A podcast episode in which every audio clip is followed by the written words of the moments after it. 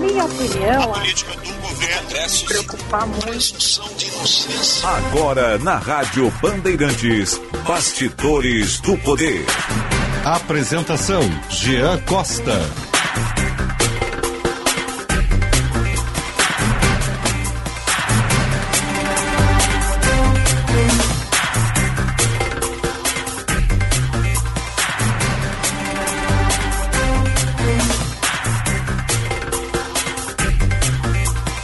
Duas horas em ponto, 29 graus, 6 décimos é a temperatura de momento em Porto Alegre. Muito boa tarde para você ouvinte sintonizado aqui na programação da Rádio Bandeirantes.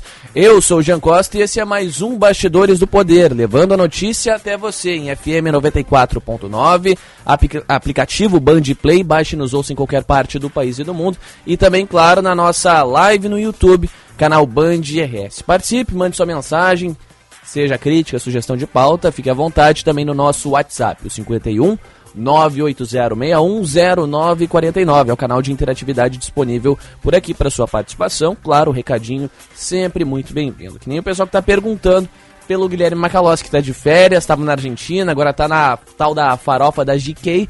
E claro, por aqui a gente segue também acompanhando os bastidores das férias do Maca também. Participe conosco. Na mesa de áudio temos Luiz Matoso Braga, o Braguinha. Na produção temos a dupla das Dudas, a Maria Eduarda. Deixa eu pegar o sobrenome aqui que agora me fugiu, Rabelo. E a Eduarda Brownie Oliveira, né? A do Brownie, a do ponto Brownie no Instagram. Duda que faz os melhores brownies do planeta. Diga lá, Duda. Opa, lançamento lançamento do cardápio de Natal hoje. Confere lá no Instagram do ponto, do ponto Brownie. E olha, imperdível não é por ser amigo, não é por ser colega de trabalho, nem por ser cliente antigo. Mas assim, é o brownie a ser batido no Rio Grande do Sul. É maravilhoso. Faço aqui a campanha do ponto brownie no Instagram. Além de ser muito bom, isso bem acessível. Vai por mim, confia. Olha, quando o assunto é doce, eu sou especialista. Também temos no apoio técnico o Marcelo Figurelli, que acabou de me entregar por aqui a nossa manchete dos apoiadores, lembrando sempre, o Bastidores do Poder tem o apoio de Escola Superior dos Oficiais da Brigada Militar e do Corpo de Bombeiros Militar, realizando sonhos, construindo o futuro. Conheça o curso de Direito da ESBM, com conteúdo voltado ao ingresso nas carreiras militares. O curso capacita você a ingressar numa das principais carreiras jurídicas do Estado. Saiba mais em www.esbm.org.br ou então pelo telefone 51 981 47 9242. ESBM realizando sonhos, construindo o futuro.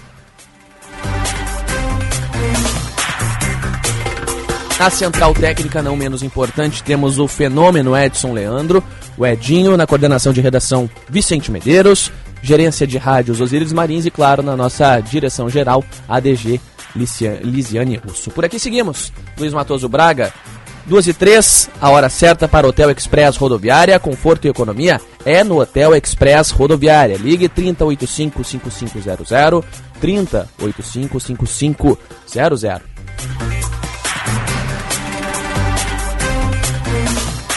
Já de imediato nós vamos a Brasília, isso porque a PEC da transição deve ser votada ao longo dos próximos dias. Especula-se muita da questão voltada ao Senado ainda hoje, mas há uma expectativa, inclusive está falando no Band News TV neste momento, o deputado federal pelo Partido dos Trabalhadores de São Paulo, Carlos Aratini, de que depois de passar pelo, pelo cenário, pelo plenário do Senado, a PEC da transição deve ser votada na próxima semana, inclusive. Hoje vai ao Senado, passando pelo Senado, semana que vem a votação em definitivo. Vamos a Brasília porque o João Pedro Melo está chegando com os destaques. A PEC da transição deve ser votada nesta quarta-feira no plenário do Senado Federal. O texto foi aprovado na Comissão de Constituição e Justiça após a costura de um acordo entre os senadores. Após muitas conversas e atritos, ficou estabelecido que o texto chega ao plenário com um estouro de teto de 175 bilhões de reais por dois anos. Com isso, o senador Oriovisto Guimarães propôs que seja apresentada uma emenda no plenário para que o prazo seja alterado. Nós queríamos 80 bi por um ano. que eu quero propor, senhor, é o seguinte: votamos hoje, o relator passa por 145, mas escreve 145, e nós votamos hoje aqui na comissão. E nós que somos contra, não vamos criar dificuldade, mas nos reservamos o direito de apresentar uma emenda de plenário no sentido de lutar por um ano e por um valor mais razoável. A relatoria do texto foi do senador Alexandre Silveira, do PSD de Minas Gerais, e o relatório reduziu o prazo de execução, criando uma permissão de gastos de 198 bilhões de reais. Entretanto, ao invés de tirar o Bolsa Família do teto de forma total, o relator criou esse valor fixo de 175 bilhões de reais de ampliação. Isso equivale ao custo total do Bolsa Família de 600 reais mensais, com adicional de 150 reais por criança de até seis anos em 2023. O restante refere-se à autorização para ampliar investimentos em caso de excesso de arrecadação. E o relator detalhou a proposta. O texto original está aí, 175 mais 23, dá 198. Isso. Nós estamos tirando 30 bilhões. E então... o prazo para envio do novo arcabouço fiscal, agosto. Agosto, já está no texto. Se o presidente eleito Lula gastar menos com o programa social, poderá usar a sobra desse gasto em outras áreas. Se for aprovada no Senado, essa PEC seguirá para análise da Câmara dos Deputados. A ideia do governo eleito é de que a proposta seja promulgada até o dia 16 de dezembro. Esse é o prazo para que as novas regras e mudanças sejam adicionadas ao orçamento de 2023. Com isso, o Bolsa Família, no novo formato, poderá ser pago a partir de janeiro. Muito bem, duas horas, seis minutos. Obrigado, João Pedro Melo, que volta ao longo da programação da Rádio Bandeirantes, trazendo outros destaques aqui do nosso noticiário nacional. E claro, você também acompanha ao longo da programação junto do esporte, no nosso giro jornalístico, os principais fatos envolvendo esta votação. Participe conosco, 51980610949, 51980610949, nosso canal de interatividade por aqui no WhatsApp, YouTube também, canal Band RS.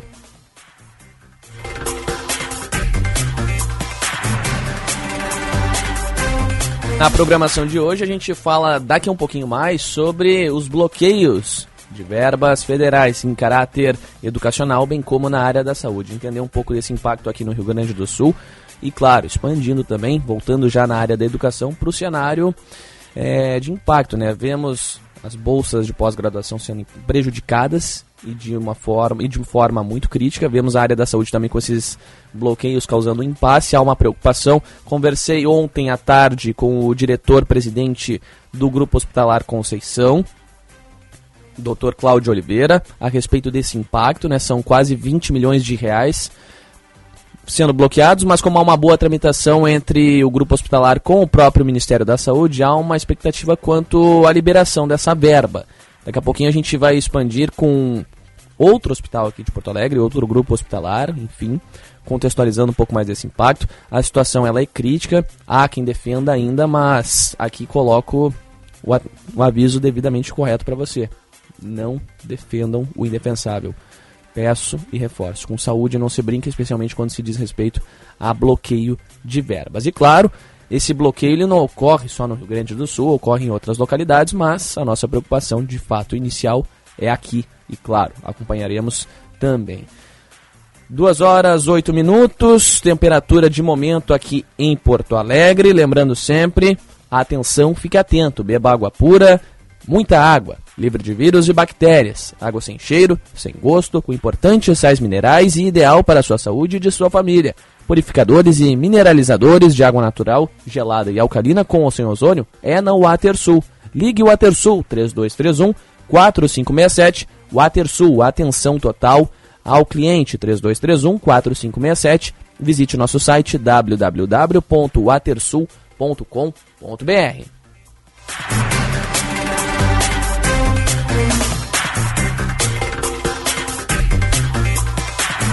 Bom, falava alguns segundos atrás sobre o fato de que o governo federal bloqueou 35 milhões e 400 mil reais destinados ao Hospital de Clínicas e bem como ao Grupo Hospitalar Conceição. É uma medida que faz parte do contingenciamento feito pelo Ministério da Economia para cumprir o teto geral de gastos e que havia sido anunciado em 22 de novembro. É uma medida, portanto, que está causando muita preocupação e, claro, a gente fica fazendo esse monitoramento a respeito destes fatos. E para expandir um pouco mais os detalhes a partir de agora, eu converso com a diretora-presidente do Hospital de Clínicas aqui de Porto Alegre, diretora Nadine Clausel, Clausel para tentar entender de fato esse impacto inicial. Diretora, primeiramente, uma boa tarde, obrigado por nos atender. É uma situação que pega a senhora de surpresa neste primeiro momento? Qual é a avaliação inicial? Não, de surpresa completamente não. A gente tem um relacionamento profissional muito forte com a área técnica do Ministério da Educação. É, então a gente já tinha recebido um corte lá em maio, né, por volta de 13 milhões, mais ou menos, isso vem sendo tratado muito de perto pela nossa equipe técnica. Então a gente vem conversando com eles praticamente diariamente para ver as condições de, de, de, liberação de um recurso ou não. Às vezes eles bloqueiam, depois eles desbloqueiam, depois eles voltam a bloquear. É, mas efetivamente sim, é, nós estamos num momento agora de preocupação, né? Porque agora teve mais um bloqueio de perto de 13 ou 14 milhões e, e já impacta, sim, em pagamentos de, de, né, de compras de fornecedores, né, basicamente de custeio do hospital. Sim. Então, é, estamos recém no começo de dezembro, é, e nós conversamos com eles todos os dias, e eu não, nós não sabemos dizer como é que o mês vai terminar, essa é a verdade. É, diretora, a gente sabe que essa articulação com o governo federal nesse primeiro contato ela é fundamental. É, pelo que a senhora conversou até agora, dialogou, com certeza deve vir a dialogar com o ministro Marcelo Queiroga ou com outros representantes do Ministério como um todo. Dá para se esperar um desfecho positivo quanto à liberação dessa verba que hoje tem esse impacto né, considerável, são 15 milhões e 700 mil reais que seriam usados para devidos pagamentos, prestação de serviços como Sim. um todo. É, uhum. Como é que está esse ponto? Há uma expectativa positiva por parte da senhora, bem como dos representantes do Clínicas? Não, para ser bem honesta, não. Uh, acho que a situação é muito grave. É, não é uma coisa que atinge apenas o Ministério da Educação, a gente vê que está todo, todo a esplanada dos ministérios sofrendo com esses cortes e nós não, não, estamos muito esperançosos de que isso modifique, sabe? Sim. Então, a, a nossa expectativa é minimização de dano. É, estamos trabalhando com uso judicioso assim, dos nossos estoques e materiais ainda não houve nenhum cancelamento de nenhum procedimento ou cirurgia, mas isso está no nosso radar. Nós não podemos colocar nenhum procedimento ou cirurgia em risco, mas objetivamente eu vejo muito como essa solução vai ser, vai ser encontrada. Né? A gente está vendo todo dia uh, dificuldades crescentes né, para fechamento de, de contas do, do governo. Então, francamente, acho que daqui é, é, é esperar e ver o que, que acontece até o final do mês. No que diz respeito a fechamento de contas, qual seria o custo mensal hoje do Hospital de Clínicas? Ah, bom, aí nós estamos falando de coisa aí perto de uh, 15, 16 milhões de custeio, né? Depende um pouco. Uh, nós não estamos falando aqui da folha, né? A folha não está incluída nesse tipo de corte ainda, né? Nós estamos trabalhando aqui com as questões que dizem respeito ao custeio, né? Mas o hospital é muito grande, então nós estamos uh, tentando administrar a nossa produção, como eu disse, e estoques, uh, para que a gente chegue ao final do mês sem maior repercussão, né?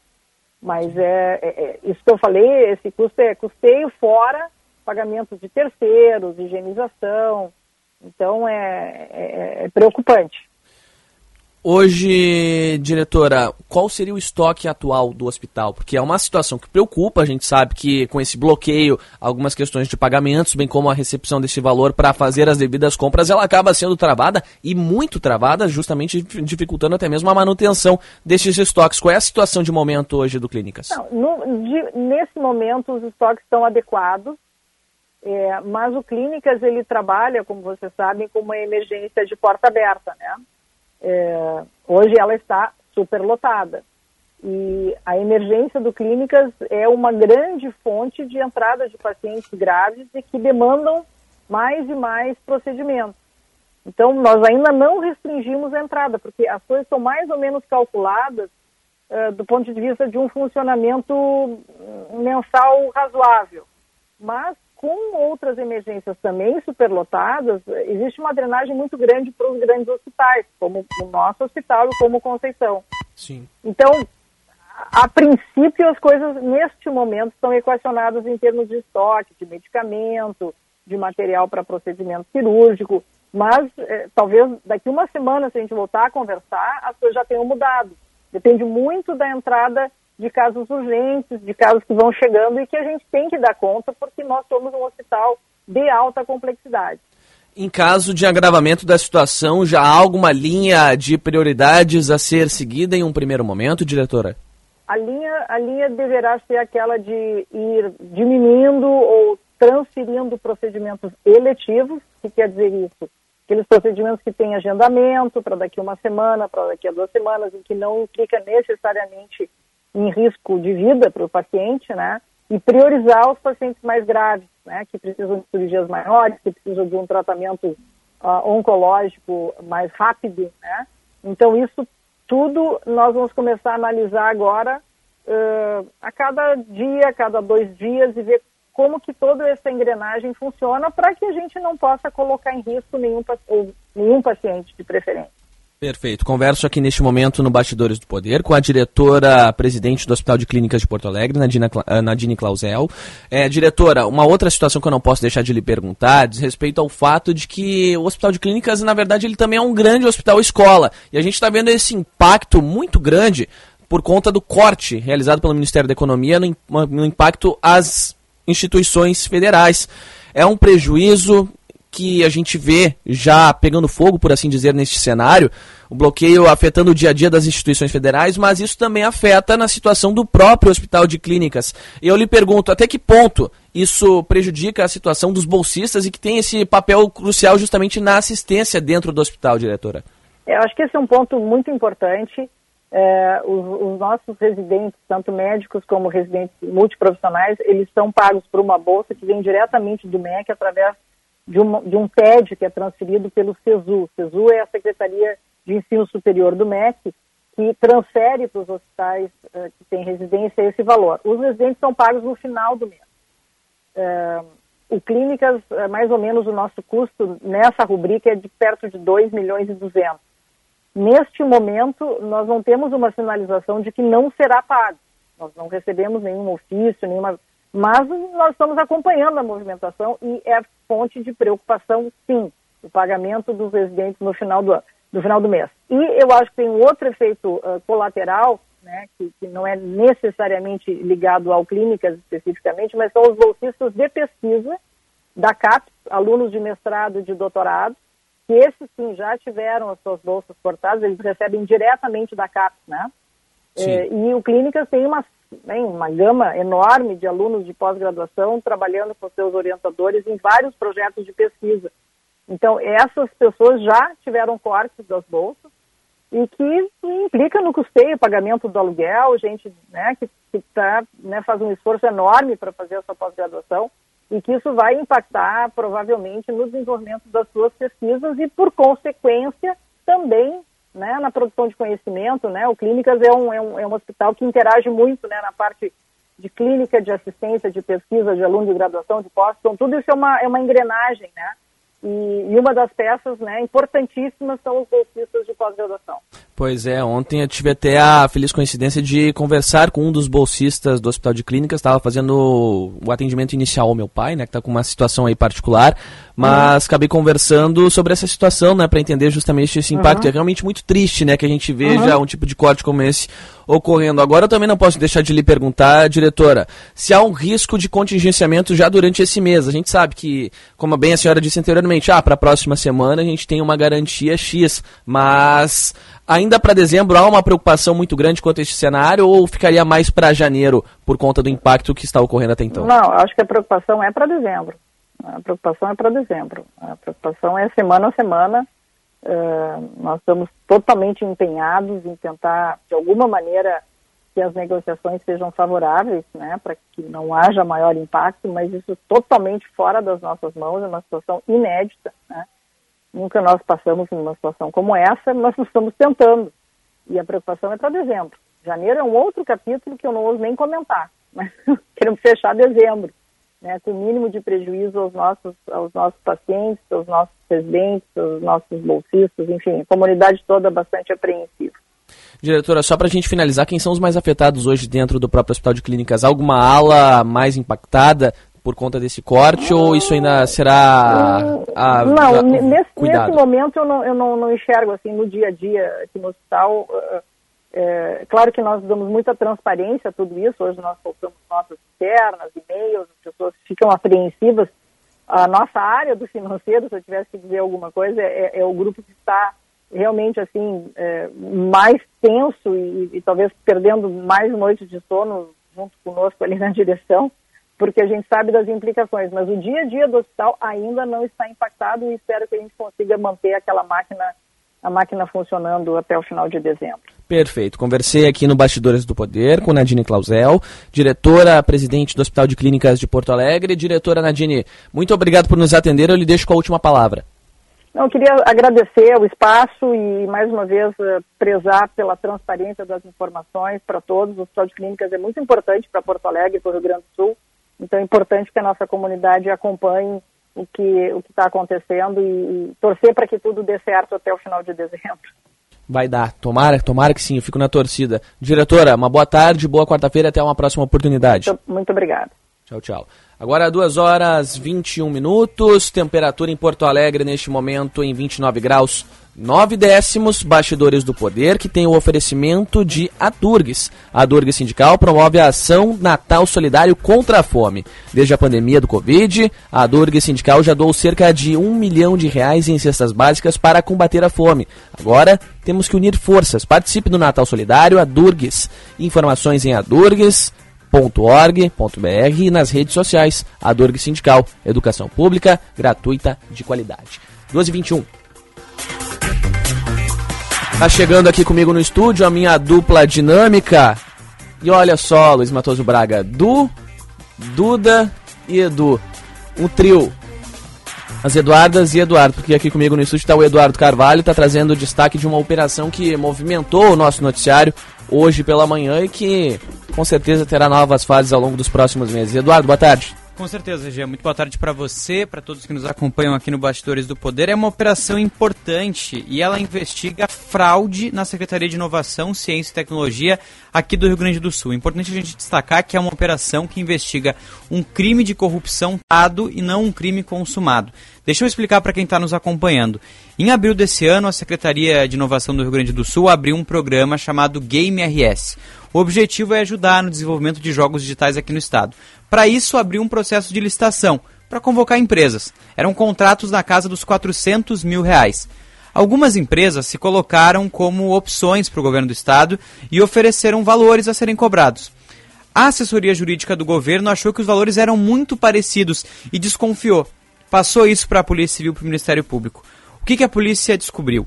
As empresas, na verdade, que deveriam ser concorrentes, tinham ligação entre si e combinaram valores para que recebessem o contrato e depois elas iriam dividir o valor. Ou seja, um esquema claro de corrupção. Sim. A Polícia Civil não confirma, mas a nossa reportagem já apurou que, se trata da Associação A de Jogos RS, uma associação de desenvolvimento de jogos que está ligada, e também da empresa Easy Game Studio, que tem sede em Pelotas. Estou tentando contato com eles, inclusive agora, não tive ainda nenhum retorno, mas são as empresas, conforme a nossa apuração, que estão envolvidas nesse esquema. Bom, como a assessoria jurídica descobriu isso antes de fechar os contratos, eles não foram adiante, mas a Polícia Civil segue a investigação, afinal as empresas tentaram burlar o sistema de licitação e fazer toda essa corrupção para ganhar os valores na casa dos 400 mil reais. Na manhã de hoje, sete mandados de busca foram cumpridos, documentos, computadores e celulares foram apreendidos e agora serão juntados à investigação, que segue com o objetivo de avançar ainda mais e, quem sabe, chegar, portanto, nesses responsáveis pelas empresas que tentaram fazer um esquema para que eles fossem os beneficiados por esse programa do governo que acabou não indo para frente. Em nota, a Secretaria de Tecnologia aqui do Estado diz que, é, que investigou e apurou que as empresas agiam mediante conluio sem envolver a secretaria e que um processo agora de investigação será instaurado também internamente. Jean. Muito obrigado, Eduardo Carvalho. É mais uma situação que chama a atenção. Recentemente, na Secretaria Estadual do Esporte e Lazer, a gente viu uma situação parecida, né, envolvendo aí é, esporte voltado ao setor automobilístico, ainda envolvendo na Serra Gaúcha, né, em Caxias do Sul. Agora é o Stock Car Light, né, se, não me falha, se não me falha a memória. Situação à parte que acaba chamando a atenção. Agora 2h24, daqui a pouquinho seguimos por aqui com os destaques do noticiário. Rápido intervalo, bastidores volta em seguidinha.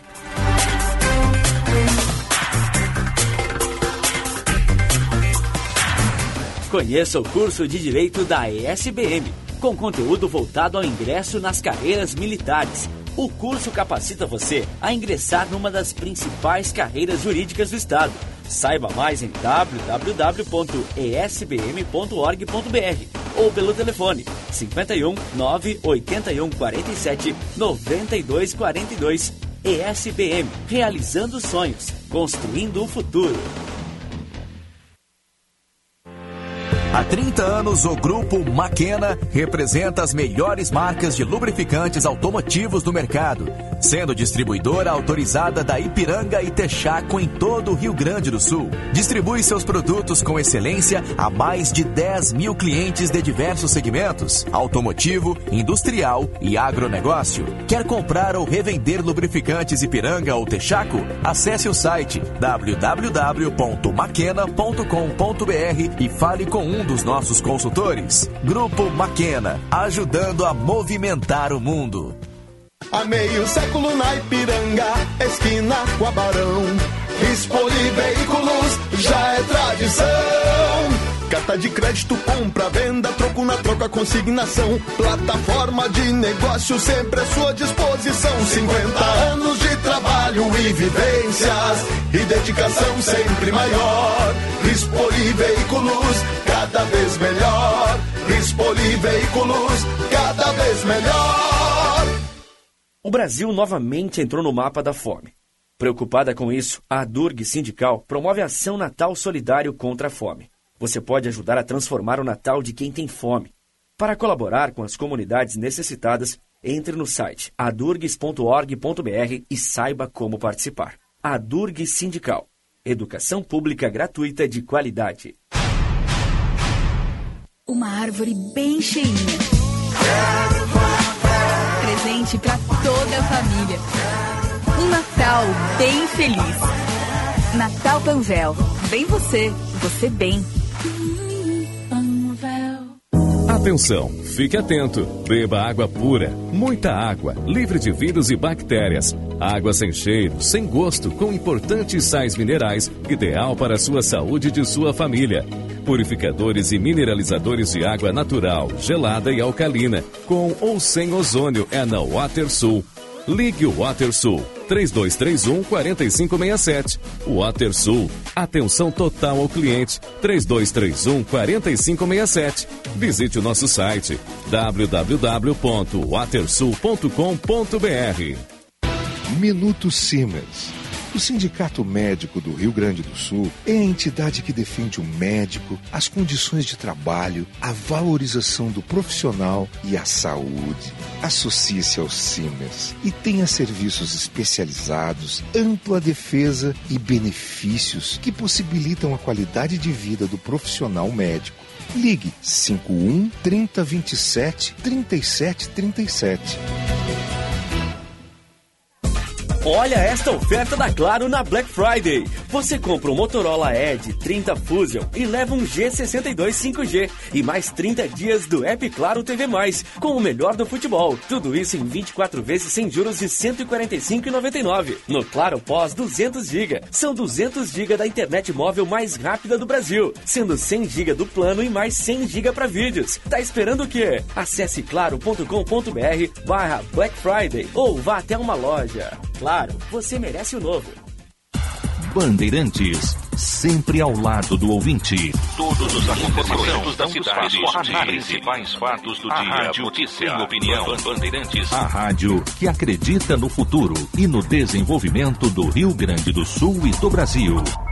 Transmissão via satélite para mais de mil municípios pelo país. A Rádio Bandeirantes conecta o Brasil. Análise e projeção dos fatos com oito décadas de credibilidade. O que é importante na sua rua, no seu bairro e na sua cidade é notícia na Rádio Bandeirantes. Cobertura de todos os campeonatos de futebol do Brasil e do exterior. Informação e opinião antes e depois da bola rolar. Rádio Bandeirantes Porto Alegre. 24 horas no ar. Bandeirantes. Bandeirantes. O maior evento do futebol mundial está aqui na Rádio Bandeirantes. O planeta bola gira em torno do Catar. E seguimos sonhando com Hexa. Aqui é Brasil! De segunda a sexta, sempre às oito da noite, tem Bandeirantes a caminho do Hexa. Com gols, depoimentos, entrevistas e um balanço do dia no Mundial do Catar. Aqui é Brasil! Parceria Talco Pó Pelotense, Banrisul, Espaço Luz, KTO.com, Sinoscar e Sanar Farmácias. Bandeirantes. Fechada com você, fechada com a verdade.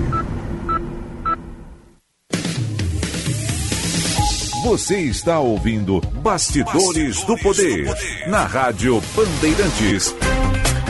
Com Jean Costa. Estou de volta, 2 horas 31 minutos, a hora certa para o Hotel Express Rodoviária, conforto e economia no Hotel Express Rodoviária. Ligue 3085-5500, 3085-5500, 29 graus 7 décimos a temperatura, sempre no oferecimento do Bastidores do Poder, levando a notícia até você. Participe, mande sua mensagem na nossa live no YouTube, canal Band RS e também no nosso WhatsApp 51 98061 0949. A gente atualiza a partir de agora a mobilidade urbana. Trânsito. Que chega a atualização com Josh Bittencourt. No Mercantil você antecipa até 10 parcelas do seu FGTS, recebe direto na sua conta em até uma hora, mesmo se não for cliente, em fgts.mercantil.com.br. Muito boa tarde, Jean, e a todos boa tarde, Josh. do Poder. Encerrado há pouco o segundo içamento do vão móvel da ponte do Guaíba dessa tarde e atenção para o próximo bloqueio que está previsto para as três horas. Alerta também para as últimas ocorrências na capital, na Avenida Teresópolis, um carro e uma moto bateram, passando a Cepete Araju em direção à Zona Sul, e também teve atropelamento por carro junto à rodoviária, na descida da elevada da Conceição, e o SAMU já fazendo atendimento ao pedestre ferido. Antecipe até 10 parcelas do seu FGTS no Mercantil. É rápido e fácil. Você faz tudo online e recebe em até uma hora. Anota aí, ts.mercantil.com.br. Jean.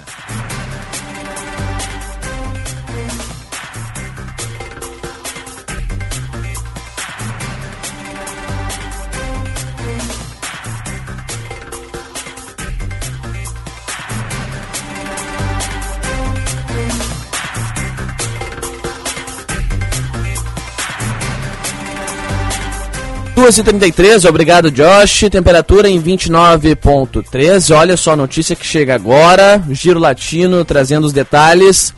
Pedro Castilho, presidente do Peru, anunciando o fechamento do Congresso peruano e a instalação de um governo de exceção. Governo de exceção entre aspas. A imprensa local, inclusive, definindo o movimento como um golpe de Estado. Ele fez um pronunciamento de dois minutos e meio agora há pouco anunciando esse fechamento do Congresso. O Congresso que já tinha sobre a mesa uma terceira moção de vacância para tirar o Castilho do cargo. O presidente sobreviveu a outras duas tentativas de impeachment anteriores.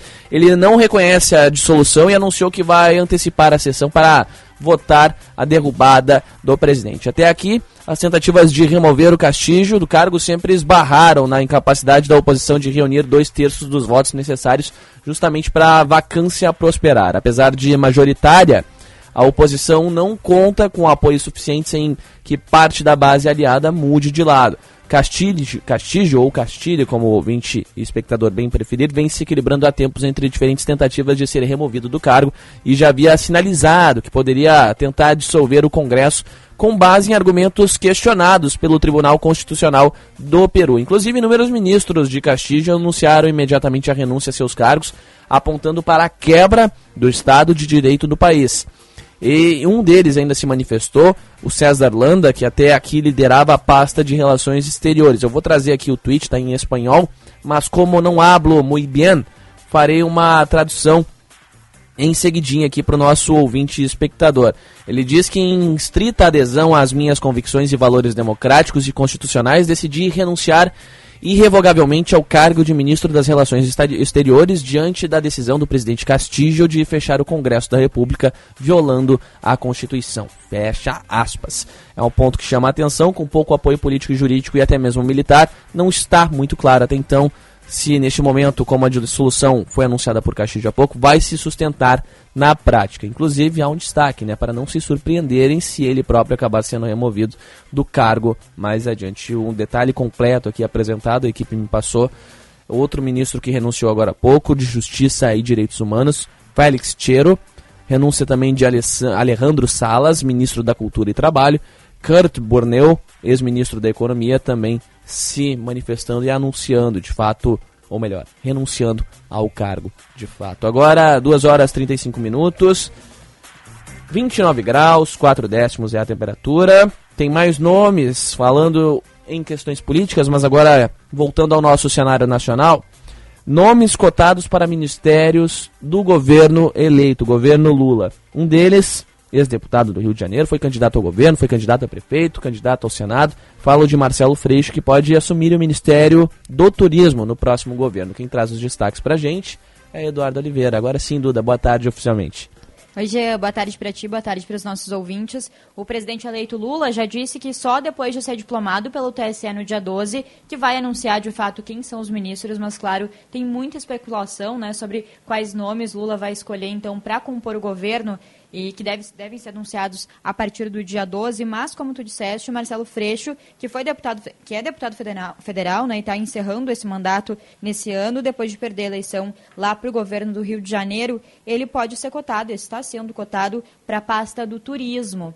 Então, esse é um dos nomes, né? Inclusive, uma reportagem da Folha de São Paulo traz, inclusive, Marina Silva, que também já foi ministra do Meio Ambiente, né? Uh, ela também está cotada para assumir um dos ministérios. Ela já foi eleita deputada federal, mas pode ocupar novamente a pasta do meio ambiente no novo mandato do presidente Lula. Outros nomes mais conhecidos, assim pelos nossos ouvintes, é Daniela Mercury, que pode assumir a pasta da cultura também, é o que traz a reportagem da Folha de São Paulo, entre outros nomes, claro, diversas pastas. Haddad também está sendo cotado para assumir ou o Ministério da Fazenda, que a partir de né, apurações jornalísticas, ele, seria, ele teria preferência pelo Ministério da Fazenda, mas também Haddad é bastante cotado para a área da educação, que né, já é uma área que ele atua, ele é professor universitário e também foi um dos que ajudou Lula a criar, uh, ou pelo menos ampliar, o ProUni, também o FIES. Então ele também é um dos nomes cotados aí para os ministérios. Já. Bons nomes, portanto, sendo especulados, alguns dividindo, opinião, alguns dividindo opiniões há ainda uma especulação e há uma torcida por parte do mercado quanto à escolha por Henrique Meirelles e numa dupla né, escolha na área da economia, por exemplo, com o Felipe Salto ali na Secretaria do Tesouro, nome do atual secretário da Fazenda em São Paulo.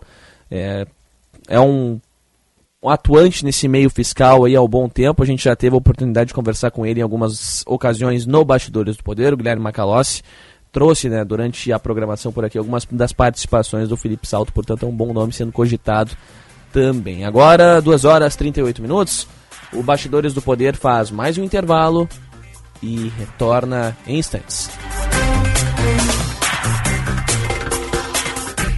Porto Alegre, a gente vive, a gente cuida. A Prefeitura de Porto Alegre, por meio da Secretaria Municipal da Educação, criou o programa Alfabetiza Mais Boa, com foco nos alunos do ensino fundamental. Cerca de 7.700 crianças serão beneficiadas com ações de reforço e, para isso, 300 professores receberão formação e qualificação. A gente vive, a gente cuida das crianças. Prefeitura de Porto Alegre. Mais cidade, mais vida. Conheça o curso de Direito da ESBM, com conteúdo voltado ao ingresso nas carreiras militares o curso capacita você a ingressar numa das principais carreiras jurídicas do Estado. Saiba mais em www.esbm.org.br ou pelo telefone 51 981 47 92 42. ESBM, realizando sonhos, construindo o futuro. Um pequeno passo para o homem, um grande salto para a humanidade. Foram as primeiras palavras de Neil Armstrong ao pisar na Lua. Nossa história conversa com a tua. Há 60 anos, a AGERT, Associação Gaúcha de Emissoras de Rádio e Televisão, está presente nos momentos que revolucionam o nosso mundo. Compadre, tu viu que estão querendo pisar em Marte agora? Eu vi. E vou assistir comendo aquela pipoquinha. AGERT 60 anos, em sintonia com o agora. O Cremers continua cuidando de você neste verão. O trabalho médico e as condições de atendimento à população no litoral são vistoriados durante todo o período de veraneio. As equipes do Cremers percorrem hospitais, pronto atendimentos e serviços de ambulância nas praias e rodovias que levam ao litoral. Tudo para que médicos tenham boas condições de trabalho, veranistas tenham um atendimento qualificado e todos tenham um verão seguro. Cremers 70 anos, protegendo a boa medicina. Começou a Blue Friday Volkswagen. É a sua chance de levar para casa um Volks zero quilômetro direto do estoque. Direto do estoque Unidos tem T-Cross com taxa zero. Tem Nivus com taxa zero. Tem Nivus Comfortline com bônus de até 4 mil na troca. Vem! É a oportunidade do ano na Unidos, a sua casa da Volks. Na Ipiranga, pertinho da PUC. Não perca Blue Friday Volkswagen. Aproveite toda a linha com descontos imperdíveis e garanta o seu. Juntos salvamos vidas. Volkswagen. Confira a nova linha de produtos próprios da rede Sanar de farmácias. Power Sun Hair para cabelos tem também o Power Sun Senior, o Power Sun Imune e o Power Sun Kids, vitaminas BC.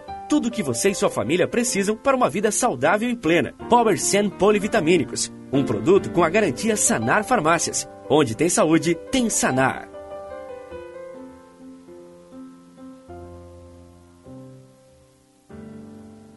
Cinema combina com pipoca, pipoca quentinha e um filme bom. Filme tem que ser no cinema, um cinema que combine com você. Você combina com GNC. Filme combina com cinema, você combina com GNC. GNC. Todas as sensações do cinema.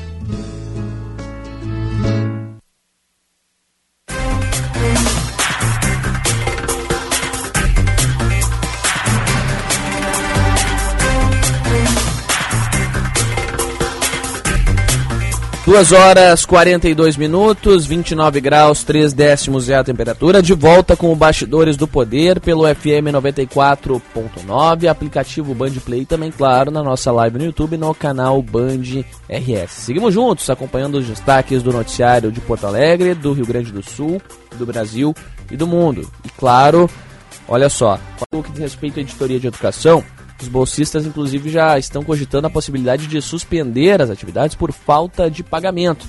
E isso leva em conta o bloqueio de verbas do Ministério da Educação, que está afetando o dia a dia de instituições federais, não apenas aqui no estado, como também em todo o país. Para conversar comigo sobre esse tema, já está na linha o presidente da Associação Nacional dos Dirigentes das Instituições Federais de Ensino Superior, Ricardo Fonseca, para expandir um pouco mais destes detalhes.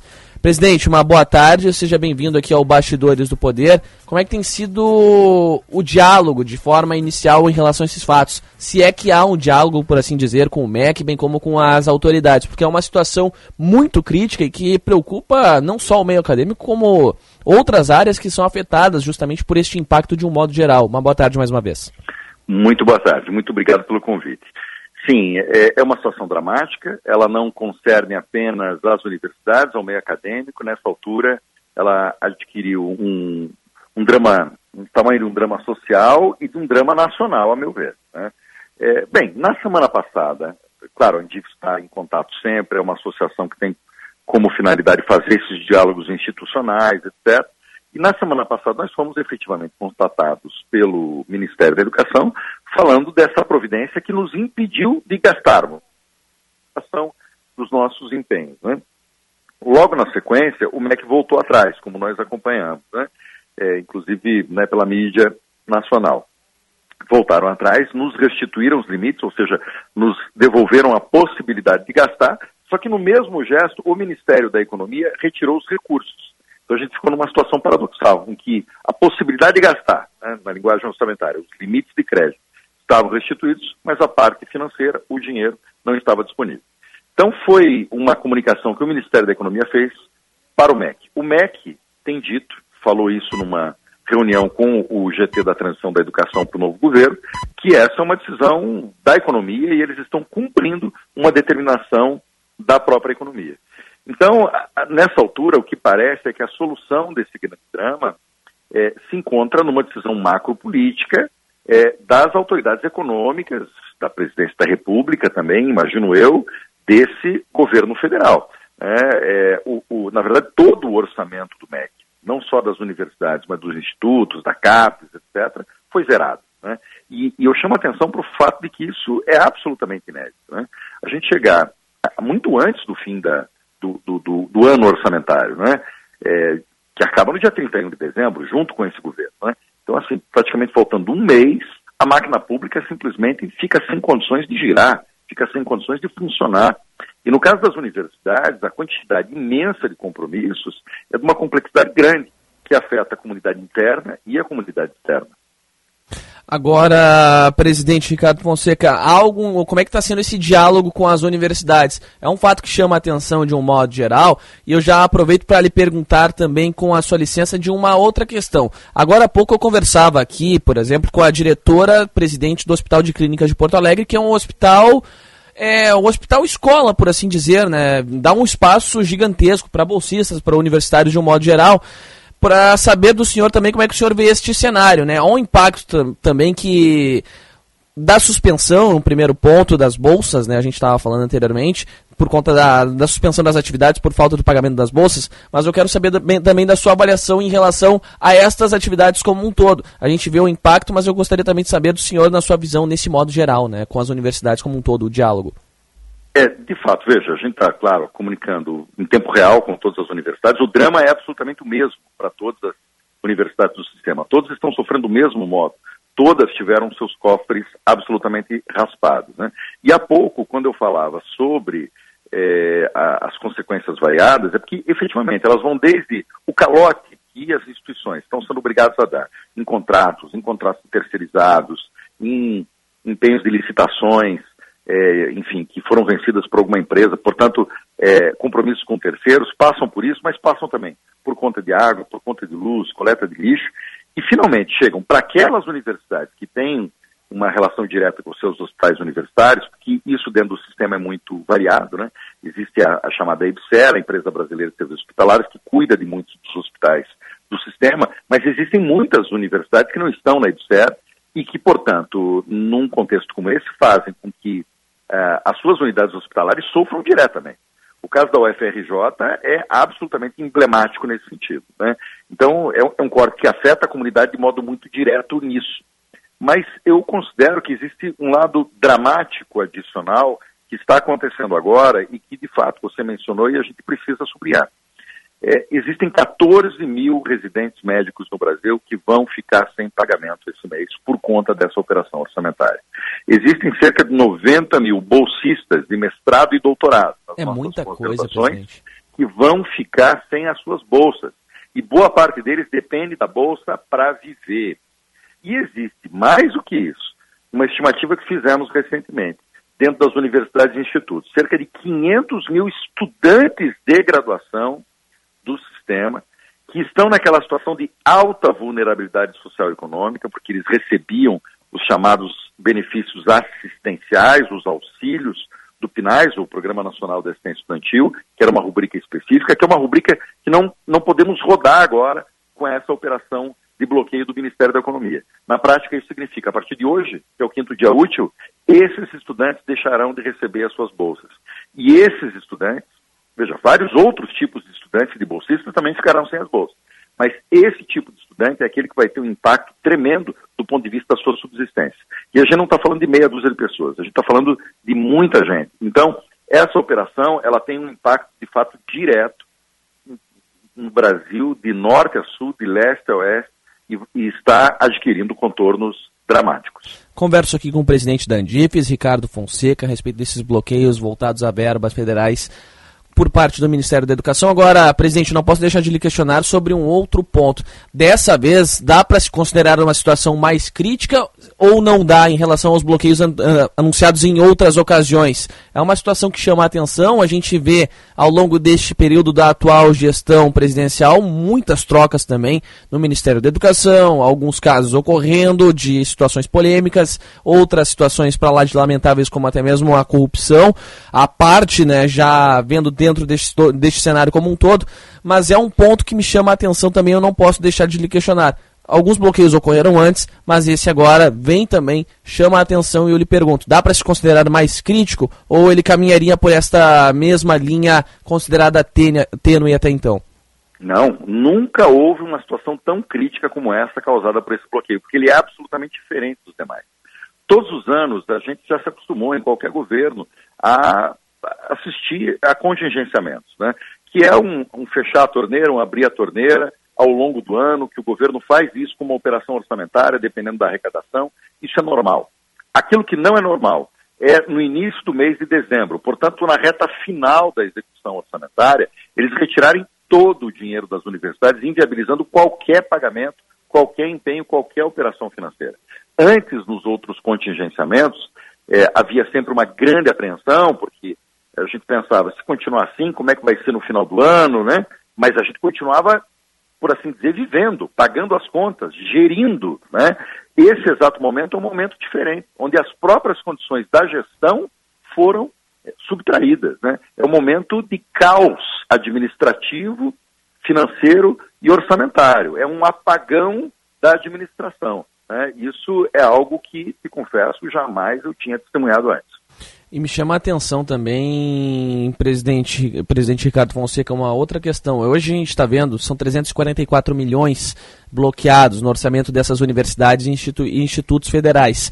Dentro deste ponto, também estão incluídos os programas de pós-graduação, que tem todo esse prejuízo, que tem um cenário extremamente preocupante. É um cenário que eu acompanho particularmente por ter este interesse em adentrar cada vez mais no meio acadêmico, mas agora eu lhe pergunto, dentro destes conceitos e pontos apresentados até então, como é que fica a situação deste cenário específico para programas voltados à pós-graduação? E também lhe questiono também a esse lado da pesquisa. A gente sabe que a pesquisa acadêmica é algo fundamental, é crucial no nosso é, dia a dia. É, são delas que saem muitos dos nossos é, estudos inéditos como um todo, com perdão da redundância aqui, mas fatores que acabam sendo cruciais para o nosso dia a dia, claro, com o seu desenvolvimento a cada ano, a cada mês, por assim como um todo. Como é que estão essas duas situações de momento também? Como é que o senhor avalia é, dentro deste cenário de impacto muito forte? Veja, antes de tudo, eu te peço licença só para corrigir um número aí. À vontade. Na verdade, o bloqueio é de 431 milhões, não de 344, e 431 só das universidades federais. Dos institutos ainda é um outro montante, é um valor bastante expressivo mesmo. Né? E, de fato, ela atinge tudo na universidade. Ela atinge ensino, atinge pesquisa, extensão, programas em andamento, etc. A gente está percebendo acontecer um grande drama agora na pós-graduação, sobretudo por essa ausência de pagamento dos bolsistas, de pós-graduação estrito senso, ou seja, mestrado e doutorado.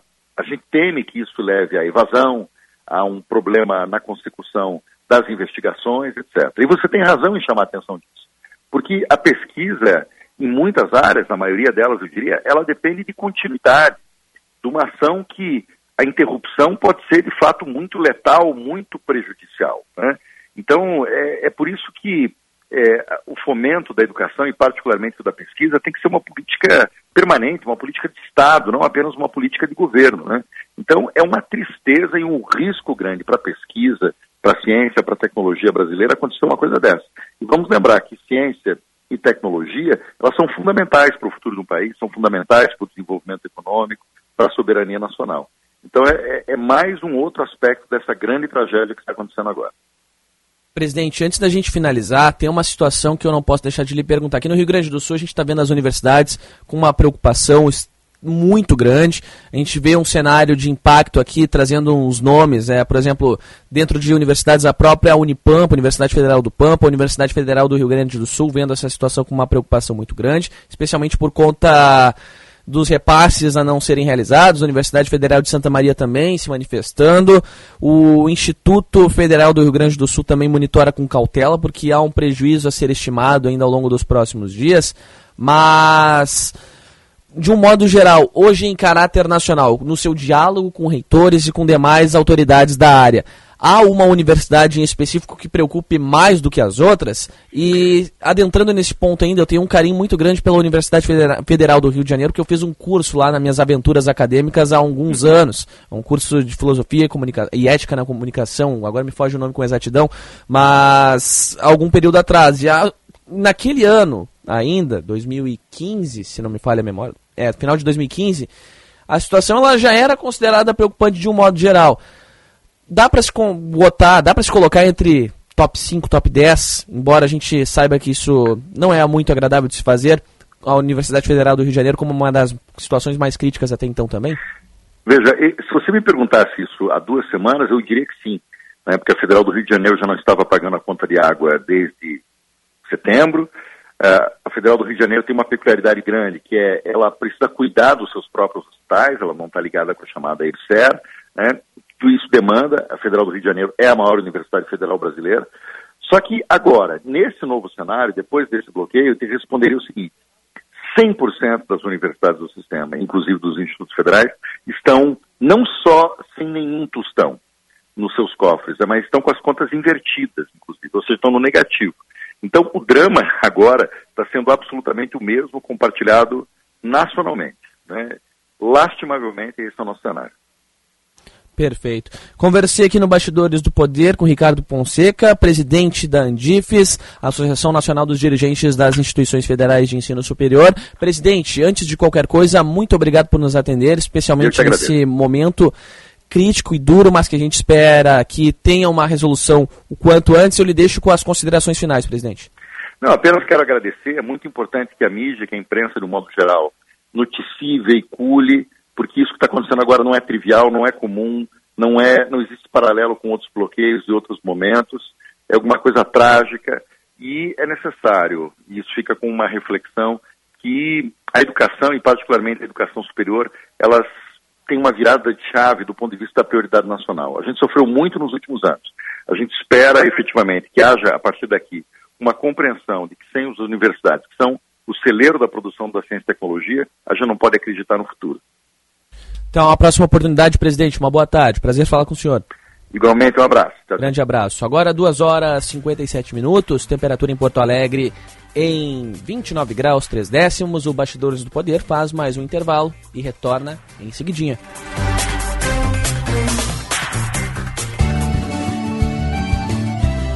Agronotícias com Eduarda Oliveira.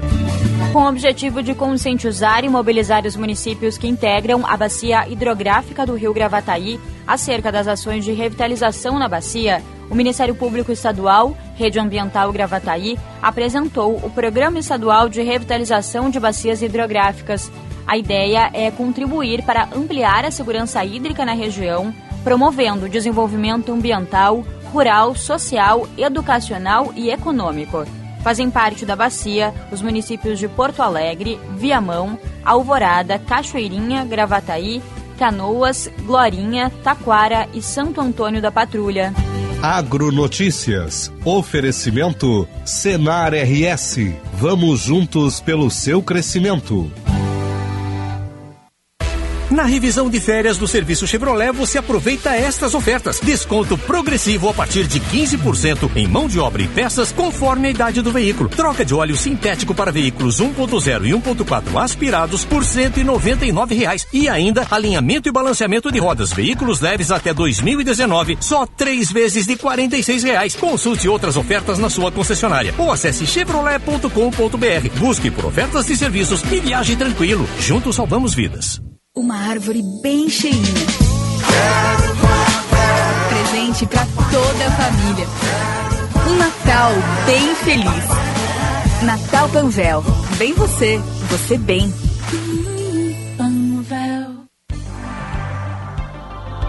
Você sabia que mais de 10 mil atendimentos para adultos e crianças foram realizados pelo plantão Telemedicina Unimed?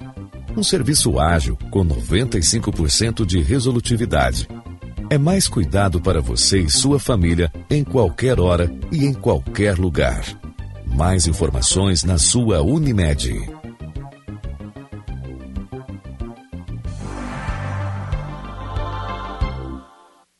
Conquistar clientes para a vida inteira é o foco da Tabacaria Paromas, que completa 22 anos este mês.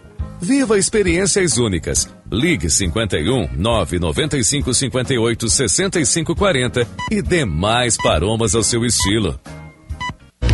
De tudo atacado e varejo. Atendimento diferenciado e personalizado. Embalagens em geral, materiais de limpeza para sua casa, empresa e condomínios. Produtos para confeitaria e restaurantes, com ótimos preços e descontos à vista. Venha nos visitar. Avenida do Forte, 1155. Contate pelos fones 51 3381 3591 e WhatsApp 51 9 91 91 8771.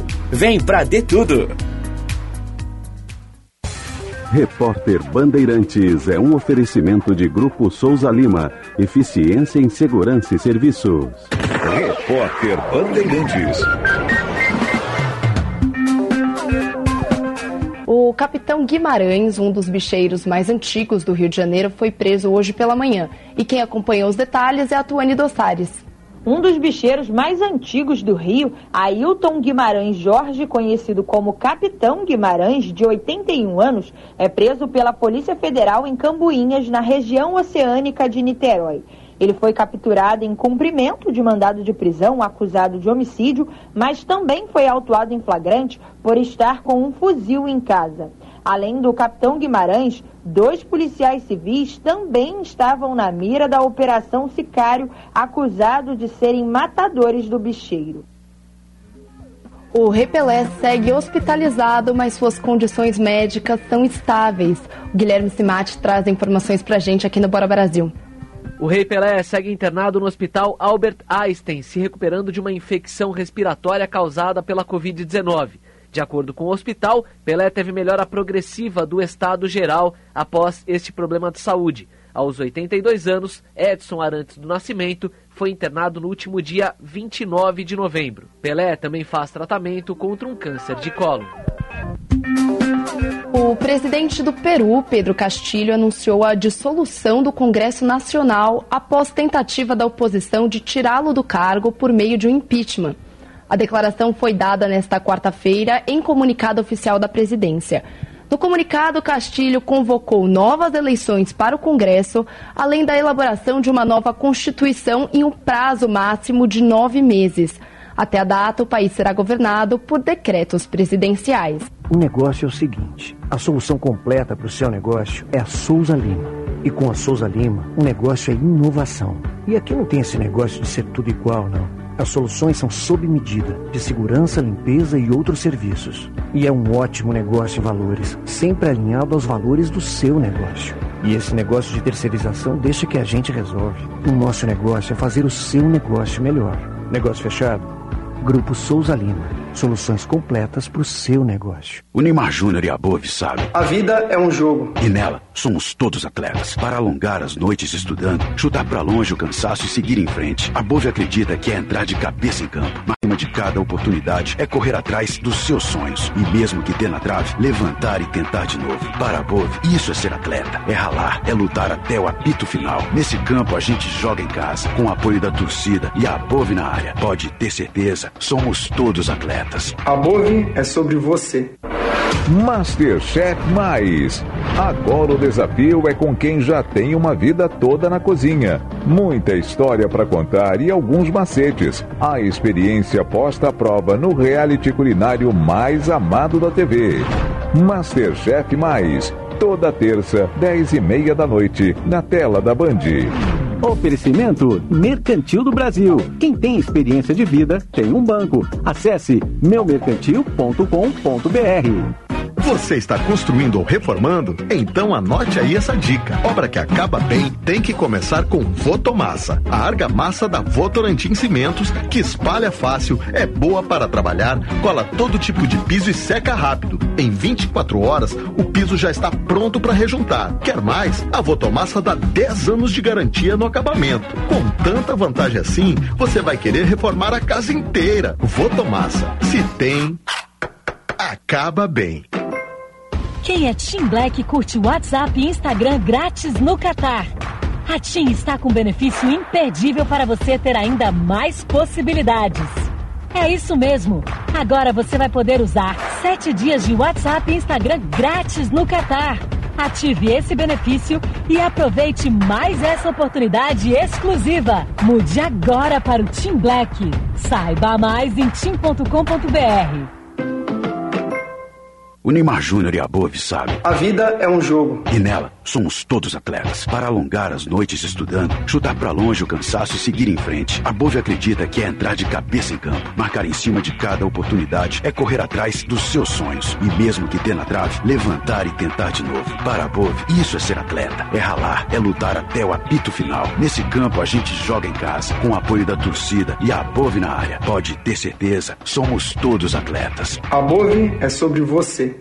Nosso Agro, na Rádio Bandeirantes. As principais notícias do dia a dia do agro em uma comunicação direta com você, produtor rural. Dicas, entrevistas com especialistas, tecnologia, investimentos e muitos serviços para simplificar a vida do agropecuário brasileiro. Nosso Agro, neste sábado às 15 para 6 da manhã, aqui na Rádio Bandeirantes. Esperamos por você. Oferecimento Sistema CNA Senar. O alimento é o que nos une. A Condos Cabos entra em campo conduzindo a energia que move o mundo, batendo um bolão de qualidade e preço justo, jogando lado a lado com siderúrgicas, metalúrgicas, construções civis, hidroelétricas, papeleiras, engenharias, indústria naval e revendas, mandando para a linha de fundo todos os produtos de má qualidade e fazendo um gol de placa nas mãos dos profissionais da elétrica. É isso mesmo, na hora de usar fios e cabos elétricos, procure a melhor. Condos Cabos, a melhor do Brasil. Condos Cabos, nesta marca eu confio. O negócio é o seguinte: a solução completa para o seu negócio é a Souza Lima.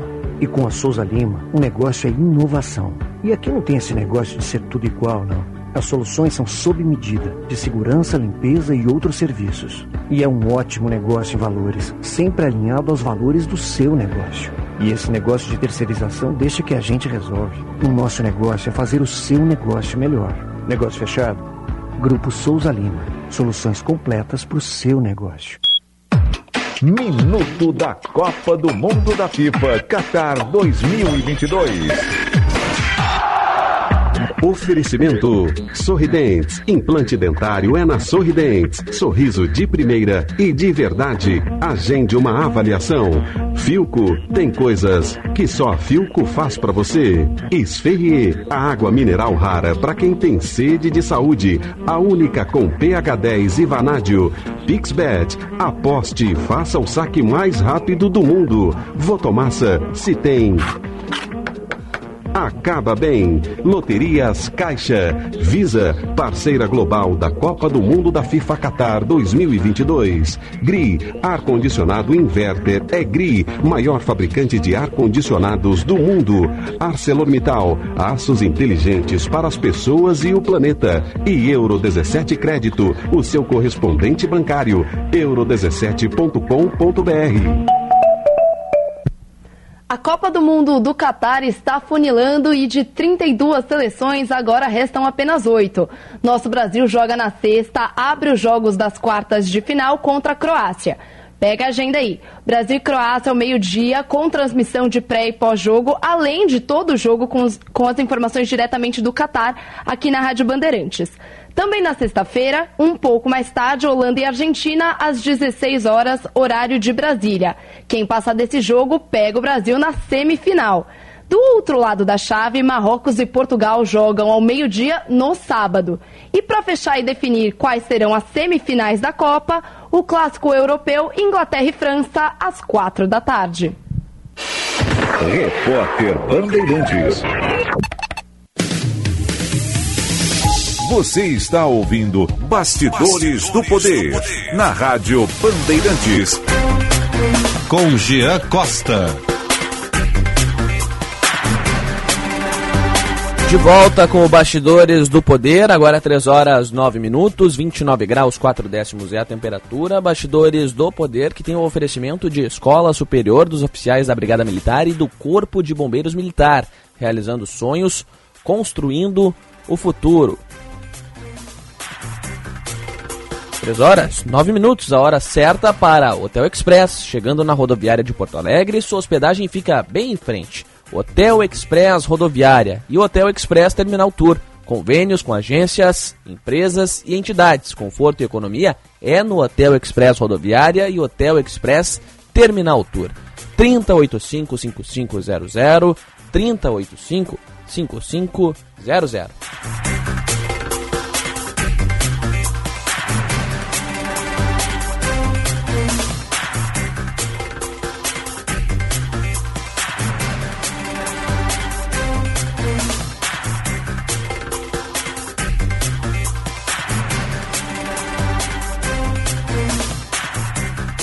Bastidores do Poder, que segue acompanhando os destaques do noticiário. E claro, ainda em Brasília, a gente segue trazendo também os desfechos de uma situação complicada. Isso porque a dívida do governo federal com organismos internacionais pode fazer com que o Brasil seja excluído de fóruns e grupos de discussão com outros países. O destaque chega agora com o Márcio Rocha aqui na nossa programação. O Brasil pode ser excluído de fóruns e grupos de discussão com outros países por causa da dívida que o Palácio do Planalto tem com organismos internacionais e que não tem previsão de recursos para o pagamento desses débitos no orçamento do próximo ano. A conclusão foi divulgada pelo grupo técnico da transição que cuida da parte de planejamento, orçamento e gestão. Ao todo, os débitos somam cerca de 5 bilhões de reais a órgãos como a Organização das Nações Unidas e a Organização Internacional do Trabalho. No caso da Organização Mundial do Comércio, por exemplo, o país pode perder o direito ao voto dentro da entidade caso não regularize a situação. De acordo com Esther Dueck, professora da Universidade Federal do Rio de Janeiro, que faz parte do governo de transição, foram detectadas falhas graves no orçamento. A falta de recursos previstos para o ano que vem pode atrapalhar, por exemplo, os serviços digitais do governo, como o IGOV. Todo mundo conhece o GovBR, quase todos os brasileiros têm acesso a esse sistema de alguma forma, seja pelo E-Social, Conect SUS, né, a gente tem uma série de serviços que são prestados à população nessa área e o orçamento não acompanhou a demanda crescente por esse serviço. O orçamento geral de TI no governo está paralisado já há algum tempo, né, e esse sim é no, no, nas casas de bilhões. Então a gente tem uma preocupação enorme de acordo com o economista Antônio Corrêa de Lacerda, também membro do governo de transição, a situação preocupa porque vai na contramão do que o governo do presidente eleito Luiz Inácio Lula da Silva planeja sobre a posição do Brasil no cenário internacional. Porque o básico que você tem que fazer é realmente cumprir esses compromissos junto a esses órgãos internacionais. Então, o grupo está avaliando, fazendo um levantamento completo de toda essa esse passivo, verificar o espaço no orçamento de forma a orientar, vamos dizer, o novo governo de forma a resgatar essa função que é determinante. A participação do Brasil nesses órgãos internacionais é muito importante. A equipe de transição também acrescentou que o governo eleito vai buscar priorizar o pagamento a entidades que o Brasil pode ser excluído por falta de pagamento. Outra proposta do governo eleito para o próximo ano será a retirada da tramitação da PEC da reforma administrativa dentro do Congresso Nacional para que outra reforma seja apresentada para análise dos parlamentares. 3 horas 12 minutos, 29 graus 8 décimos é a temperatura. Muito obrigado, Márcio Rocha, que volta daqui a um pouco mais na programação aqui na Rádio Bandeirantes 94.9, aplicativo Bandplay. Você baixa e nos ouve em qualquer parte do país e do mundo. Lembrando sempre, para sua participação, o Bandzap no 98061 0949. Participe, mande sua mensagem, faça que nem o Pedro e que nem a Sofia que mandaram para cá estão na expectativa por um desfecho nos nomes dos ministérios a serem anunciados pelo presidente eleito Luiz Inácio Lula da Silva. O pessoal mandando por aqui as mensagens e, claro, você participa também, trazendo os destaques, criticando também. Pode ficar à vontade, não tem problema. Eu se lidar muito bem com isso e é sempre bem-vinda para o nosso crescimento profissional. No YouTube também, pessoal mandando mensagem, o Fábio Ruschel, a Bruna Ferreira, a Bruna manda lá parabéns pelo programa Bastidores do Poder, Jean Costa. Fábio Ruschel, sorte, saúde e sucesso para o nosso Hospital de Clínicas e olha, Tô com ele nessa, Juan Romero. Olha o Juan. Boa tarde, baita programa Jean. Abração, abraço pro Juan. Tá na nossa audiência também. Grande abraço para ele. O Otto Bed tá na audiência também, tá de férias, parabenizando o pai pela filha que tirou 10 no TCC ontem, a Marília, né? Então tava acompanhando nas redes sociais, postagem 10 no TCC é bom. Semana que vem eu tenho o meu de publicidade e propaganda. Ontem o Brian Brum também foi muito bem no TCC, apresentou, fez sucesso, muito bem nosso garoto de ouro aqui da TV Bandeirantes, também mandando bem no TCC. Agora 13 e 14, temperatura de momento em 29 graus 5 décimos. Vamos para mais um intervalo e em seguidinha retornamos com o Bastidores do Poder.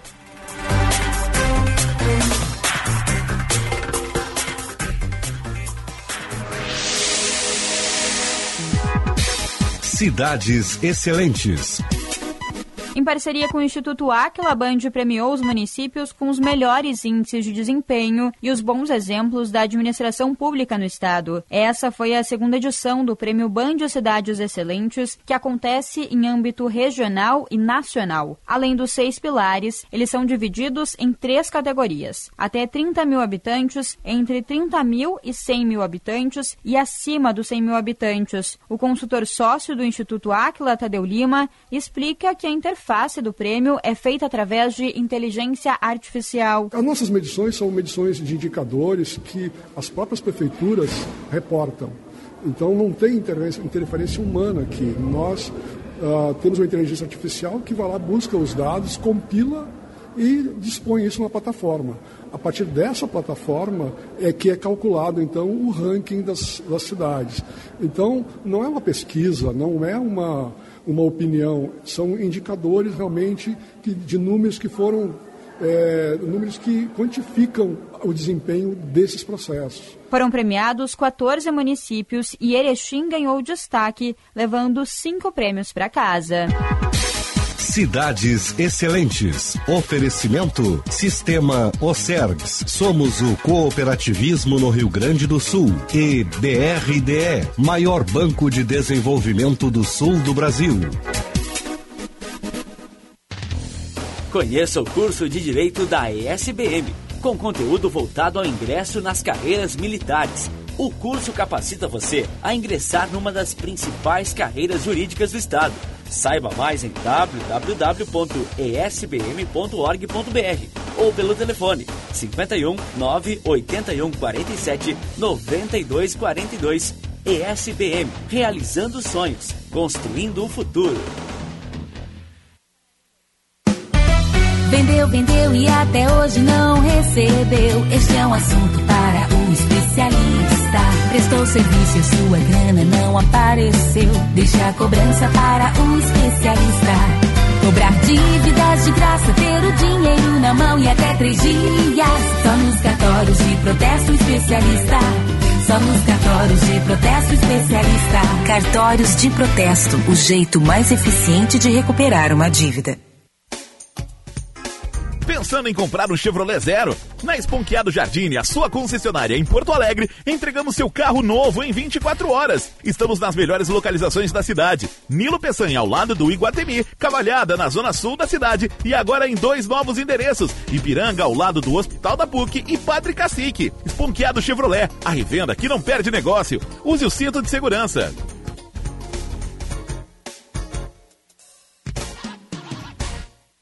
Corrida da Energia Solar Espaço Luz. Diminua sua conta de luz e não tenha taxas extras até 2045. A Espaço Luz garante a instalação em 30 dias para sistemas residenciais. Fale com a especialista no setor. Acesse espaçoluzenergia.com.br ou consulte um de nossos vendedores nas nossas redes sociais. Você não pode ficar de fora dessa. Promoção válida de 1 de novembro a 31 de dezembro ou até acabar o estoque. Espaço Luz e você, juntos por um mundo melhor. O Cindy Lojas Porto Alegre conta com salas bem localizadas e equipadas para palestras, treinamentos e outros eventos corporativos. Desconto exclusivo na locação para associados. Saiba mais em cindylojaspoa.com.br. Cindy Lojas Porto Alegre, a melhor solução para o teu negócio. O Brasil entrou no mapa da fome novamente. E desde a pandemia do Covid, a Adurg Sindical já doou cerca de um milhão de reais em cestas básicas para combater a fome. Agora, temos que unir forças. Participe também do Natal Solidário Adurgs. Maiores informações em adurgs.org.br e em nossas redes sociais. Adurg Sindical. Educação pública gratuita de qualidade.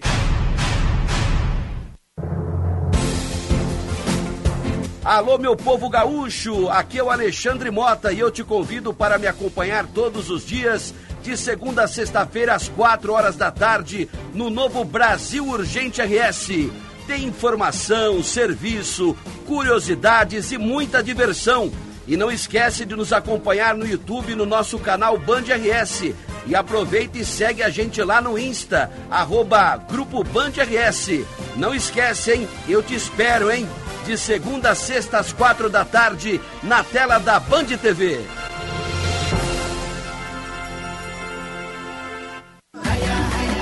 O maior evento do futebol mundial está aqui na Rádio Bandeirantes. O planeta bola gira em torno do Catar. E seguimos sonhando com Hexa. De segunda a sexta, sempre às oito da noite, tem Bandeirantes a caminho do Hexa. Com gols, depoimentos, entrevistas e um balanço do dia no Mundial do Catar. Parceria Talco Pó Pelotense, Banrisul, Espaço Luz, KTO.com, Sinoscar e Sanar Farmácias. Bandeirantes. Fechada com você, fechada com a verdade.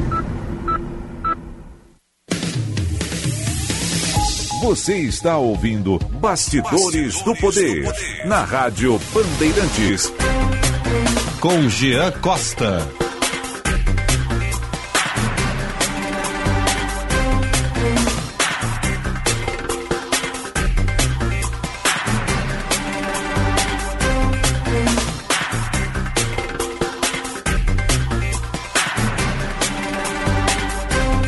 Três horas 21 minutos, 29 graus, 6 décimos é a temperatura. De volta com Bastidores do Poder aqui na Rádio Bandeirantes, no FM 94.9, aplicativo Bandplay. Participe pelo WhatsApp 51 980610949 ou então pelo nosso canal no YouTube, no chat Band RS. Participe lá, Bastidores do Poder com live em andamento. E por aqui, seguimos juntos. Agora atualizando mais uma vez o trânsito. Trânsito. Informações chegam com a Camila Quila. Sabadão Macromix, um dia inteiro de ofertas para encher o carrinho. É neste sábado, dia 10. Vem que tem torra-torra. Boa tarde, Jean, e também aos ouvintes do Bastidores do Boa tarde, Poder. Camila. Fala agora sobre a situação do trânsito para os motoristas que estão pela terceira perimetral em Porto Alegre. Já tem lentidão na Carlos Gomes, no sentido norte, principalmente no trecho entre Anitta Garibaldi e a Plínio Brasil Milano. A Plínio também tem bastante retenção antes do cruzamento com a Carlos Gomes em direção ao centro. E a Anitta Garibaldi com fluxo maior no trecho em direção à Zona Norte. A Dom Pedro II também tem um trânsito mais carregado entre a Couto Magalhães e a Plínio, nos demais trechos até que está fluindo bem. Quem quiser evitar pegar perimetral, pode utilizar Lucas de Oliveira em direção à Zona Norte, que está fluindo bem agora. Sábado Macromix, um dia inteiro de ofertas para encher o carrinho. É neste sábado, dia 10. Vem que tem torra-torra. Jean. Muito obrigado, Camila. 3 horas 22 minutos. A gente segue trazendo os destaques do noticiário aqui na Rádio Bandeirantes para conversar neste momento comigo sobre uma situação que eu falava há pouco, sobre o possível golpe de Estado no Peru, que está em andamento. Está na linha, conectado via Skype, o colega jornali jornalista peruano, amigo pessoal, Luiz Buranca. Luiz, uma boa tarde ao amigo, se é que dá para chamar de boa tarde. Como é que está essa situação de momento aí no Peru? Seja bem-vindo aqui à Rádio Bandeirantes. Obrigado, Jean. Boa, boa tarde, pessoal. É, a situação, é, primeiro, com certeza é o golpe de Estado. Não é um possível golpe, é, é o golpe de Estado, porque a, a primeira coisa que aconteceu foi que o, o, presidente, bom, agora chamado de ditador Castillo, foi que eh, eh, violou o artigo 117 da Constituição do Peru, que diz que a, a, Constituição estabelece que o presidente da República só pode ser acusado durante o seu mandato de, de, de traição à pátria por impedir as eleições presidenciais parlamentar, parlamentar, regional ou municipal dissolver o Congresso, ou salvo que nos casos previstos no artigo 134 da Constituição, é por, por impedir a, a sua reunião com o funcionamento ou, ou jurado nacional eleitoral ou mais organismos do sistema eleitoral. Castillo tinha eh, sete, oito processos, processos legais que ele estava eh, atravessando. E, e, a semana passada, eh, o congressista Eduardo Málaga apresentou eh, uma nova, uma nova estrutura de impeachment contra, contra o Castillo. foi, a terceira a terceira moção de, de, impeachment contra Castillo, já que ele já tem dois passadas, uma em, em de, dezembro de 2021 e a segunda no, no mediados do, do, do ano. Agora a situação foi mais extrema, porque um dos colaboradores efica eficazes da, que, que, que foi é, atrapalhado pela justiça peruana é, falou de que Castillo recebeu uma, um, uma considerável quantidade de, de dinheiro ilícito. É, agora, é, hoje ia ser a, a moção de impeachment, a sessão de votos.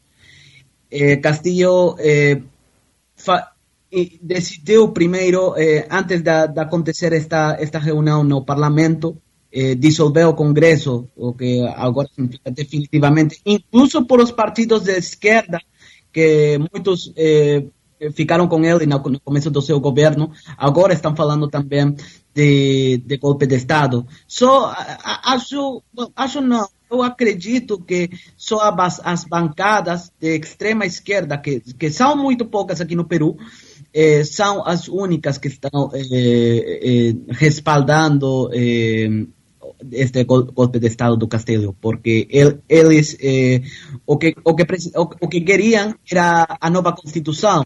Eles estão desejosos da nova Constituição eh, e acreditam que este é para eles o primeiro passo para lograr isso. Agora, Luiz, é uma situação que me chama a atenção também, que está em andamento. Os congressistas estão votando pela destituição do presidente, né, nesse momento. Teve uma deputada, agora há pouco, pelo que eu acompanhei, que votou sim, inclusive pediu que o prendam rápido, porque ele já está fugindo, né?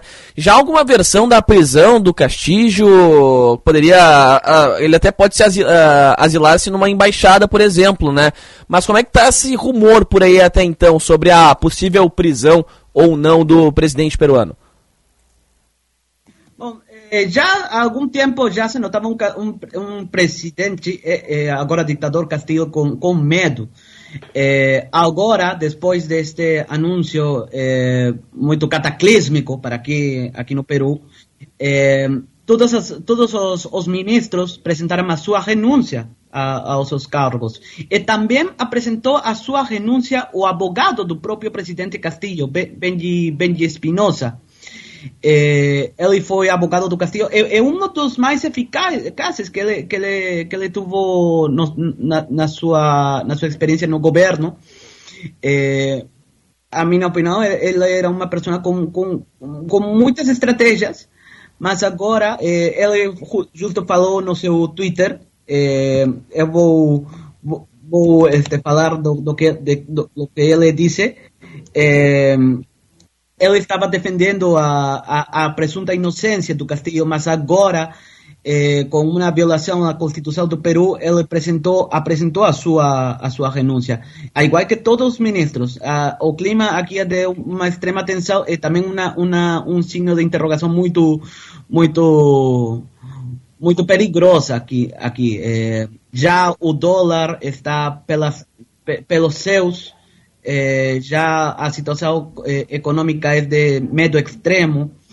muitas pessoas já estão eh, indo para as ruas a protestar com, tanto contra o governo do, do, do, do Castillo, eh, assim como algumas pessoas estão indo para o Congresso para para para celebrar, eh, eh, para comemorar essa, esse, essa fechada do Congresso. Agora, Luiz, um outro ponto que eu também fico de olho por aqui é que há pouco tempo o presidente peruano disse que teria uma prerrogativa constitucional para dissolver o Congresso se dois dos seus gabinetes de ministérios, por exemplo, perdessem os votos de confiança levados à legislatura. Teve uma época até que o ex-presidente Martim Vizcarra fez isso, foi em 2019, se não me falha a memória. Só que agora há algumas diferenças, né? O Congresso em 2019 ele acabou não reconhecendo a dissolução do Viscara e acabou nomeando uma nova presidente. Acabou não acontecendo nada, né, após isso. E acabou me chamando a atenção que há algumas semanas o Castillo ele fez uma jogada para tentar dissolver o Congresso, uma espécie de contra-ataque é, a essas sucessivas ameaças dele ser derrubado, né, que tinham começado a se desenhar. Como é que tu tem visto esse cenário? Também já teve um outro ponto que me chama a atenção, que foram as renúncias por parte de ministros do governo de Castilho, né? Como é que está repercutindo isso aí? Bom, como você diz, é muito diferente a situação que tem Castillo agora co- com a situação que Vizcarra tinha. Eh, quando Vizcarra foi presidente do Peru, eh, ele gozava de uma de uma de uma popularidade que, que, que ele que ele que ele tinha. Eh, desculpa. Pode seguir, pode seguir, pode seguir, Luiz, por Ah, favor. des- Desculpa, desculpa. Eh, ele ele, ele estava, ficava feliz de uma popularidade eh, que, que ele tinha até o 2020, quando explotou o caso do Vacuna Gate. Eh, esse caso eh, foi depois do, do, do seu governo, porque Vizcarra ficou eh, eh, ade- derrubado em novembro de 2020. Mas esta situação é completamente diferente. Eh, Pedro Castillo não tem a popularidade que Vizcarra teve em 2019. Eh, e também eu, eu quero eh, mais comparar isto com mais como, a, como, como fechamento, com, como um autogolpe que fez Fu- Fujimori em 1992, o 5 de abril. Eh, a diferença que tem Castillo com Fujimori é que, Cas- é é que Fujimori nessa época ele estava fazendo políticas antiterroristas. Eh, o Peru estava combatendo o terrorismo do Sendero Luminoso, o terrorismo da MRTA, eh, e o Castillo está fazendo isto para eh, brigar contra o Congresso, precisamente para brigar contra o Congresso e também contra o Poder eh, Judicial.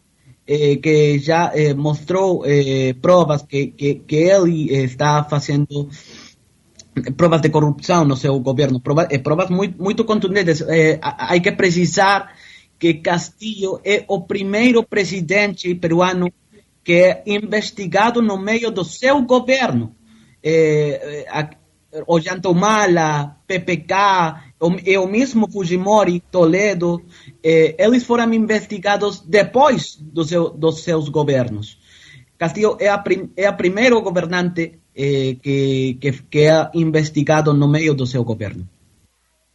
E chama a atenção é, pelo, pelo ineditismo desse fator como um todo. Agora, Luiz, antes do jornalista Luiz Buranca, é, eu quero saber do cidadão peruano Luiz Buranca. Como é que está a situação nas ruas aí de momento? Como é que, tá, como é que a tua família também está vendo essa situação, né? Que é muito preocupante como um todo e que pode se agravar né, ao longo das próximas horas também. Uhum. Eh, bom, como, como cidadão, eh, eu acolho ao artigo, ao artigo. eh, eh, Estas são palavras que eu vou falar como cidadão, que bom, eu me eu acolho a, o artigo 46 da Constituição da República, que é Ninguém deve obedecer a um governo usurpador, nem a quem assume funções públicas em desacordo com a Constituição e as leis. A, a população civil tem o, o direito de insurgir em defesa da ordem constitucional. São nulos os actos do, dos que exercem funções públicas.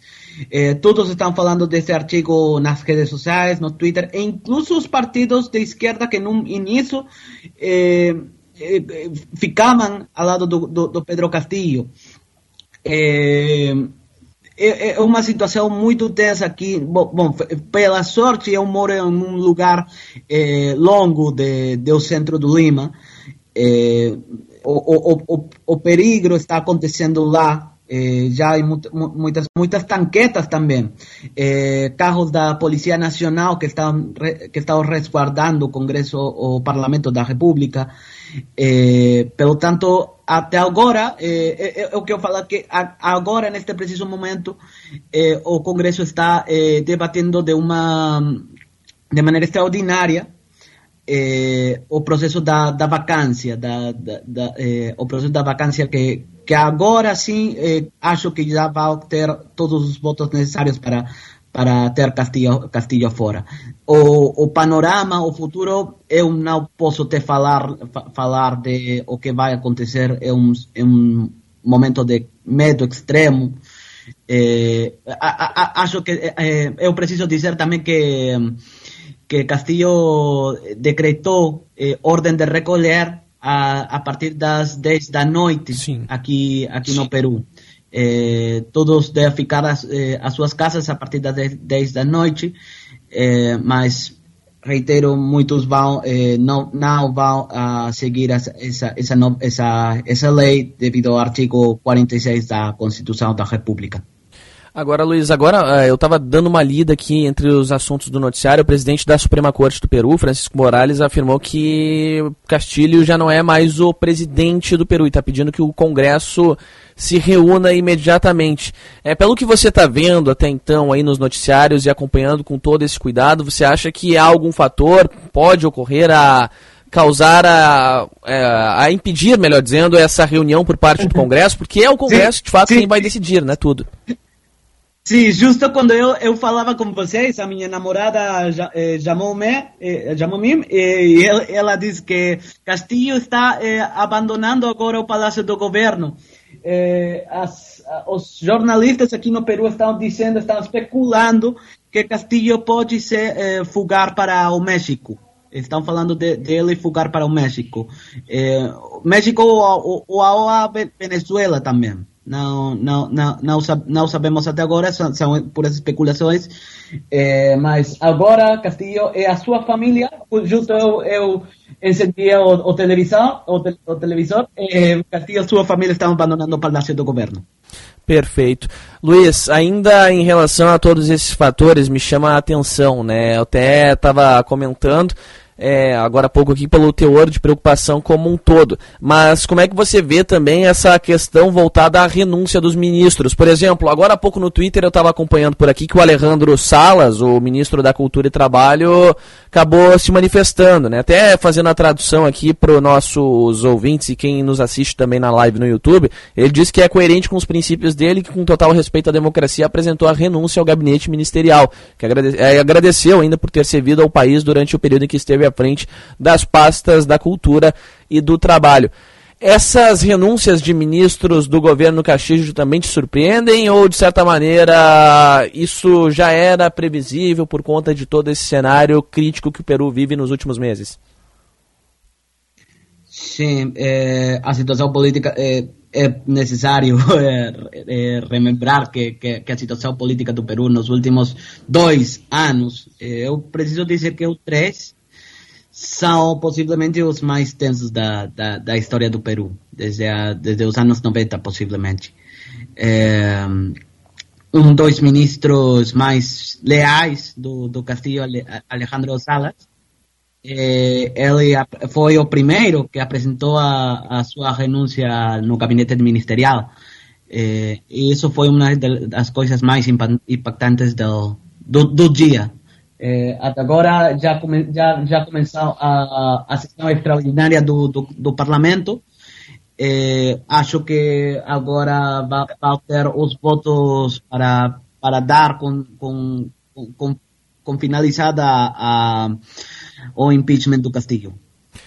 Luiz, seguiremos nos falando pelo WhatsApp, acompanhando essa situação contigo aí. Eu quero que tu me mantenha informado, especialmente nessa questão voltada à segurança, né? Então, voltada a essa tua medida.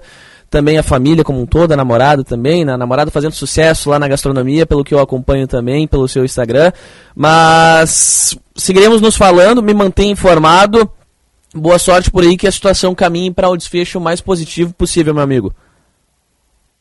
Obrigado a vocês, Jan. Obrigado a, to a toda a mesa. É, é, eu go gostei de falar com vocês hoje.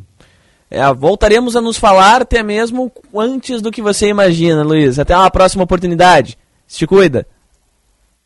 Sim, com certeza. Muito obrigado a, a vocês. Agora 3 horas 38 minutos, 29 graus, 3 décimos é a temperatura. Para dar andamento neste assunto extremamente polêmico, forte, que vai repercutir dentro do noticiário ao longo das próximas horas e também nos próximos dias. Está na linha conosco o doutor em Relações Internacionais, Igor Lucena, para justamente destrinchar um pouco destes fatos. Doutor, pelo que o senhor acompanha, o senhor agora pegou na reta final também, acompanhou um pouquinho desse trecho do relato do colega peruano Luiz Buranca, um, um jornalista, pela, pelo cenário crítico apresentado da coisa até então, dá para se ter um desfecho positivo dessa situação ao longo das próximas horas ou ainda é algo precoce a se dizer?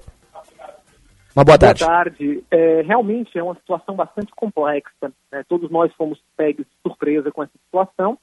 Sabíamos que a situação no Peru era uma situação extremamente complexa do ponto de vista uh, econômico, mas político. Uh, e realmente a gente não sabe exatamente o que vai acontecer. Lembrando que a dissolução do Congresso no Peru não é algo novo.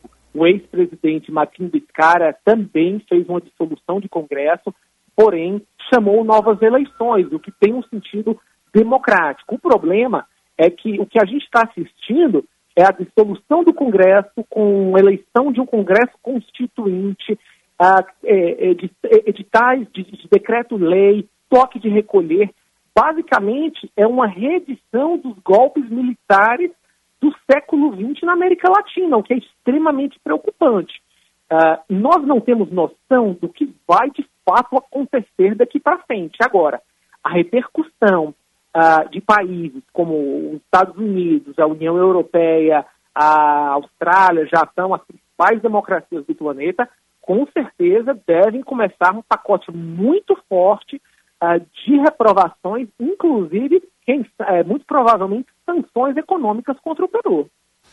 Agora, dentro desse cenário econômico, a gente vê as sanções, vê todo um prejuízo a ser estimado. Dentro do relato aqui do Luiz, um pouco antes do senhor se conectar com a gente, é, havia uma preocupação muito grande com o impacto com as relações internacionais envolvendo os países vizinhos por aqui. É, Especula-se sobre o fato de que Castillo possa se refugiar no México, como o Luiz trouxe também, bem como na Venezuela.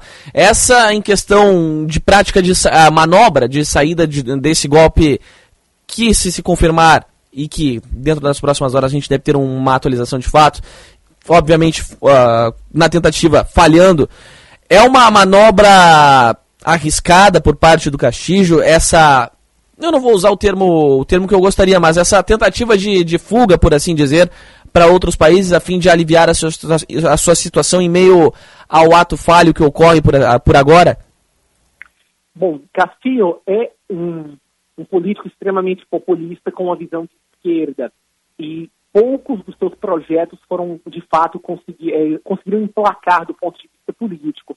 Então, se nas próximas horas ou nos próximos dias, de fato, não, o golpe não consolidar, nós tivermos, por exemplo, é, uma revolta da população ou até mesmo uma visão dos militares contra o presidente, contra esse golpe, é, que é uma possibilidade muito clara, a possibilidade dele fugir do país é muito grande. Países como a Venezuela ou até mesmo Cuba são locais que talvez uh, colocariam o, o atual presidente como uma situação de refúgio, tendo em vista a visão ideológica. Entretanto, é, o que a gente está falando agora está dentro de um escopo uh, de análise baseado em outros golpes de Estado falhados na América Latina.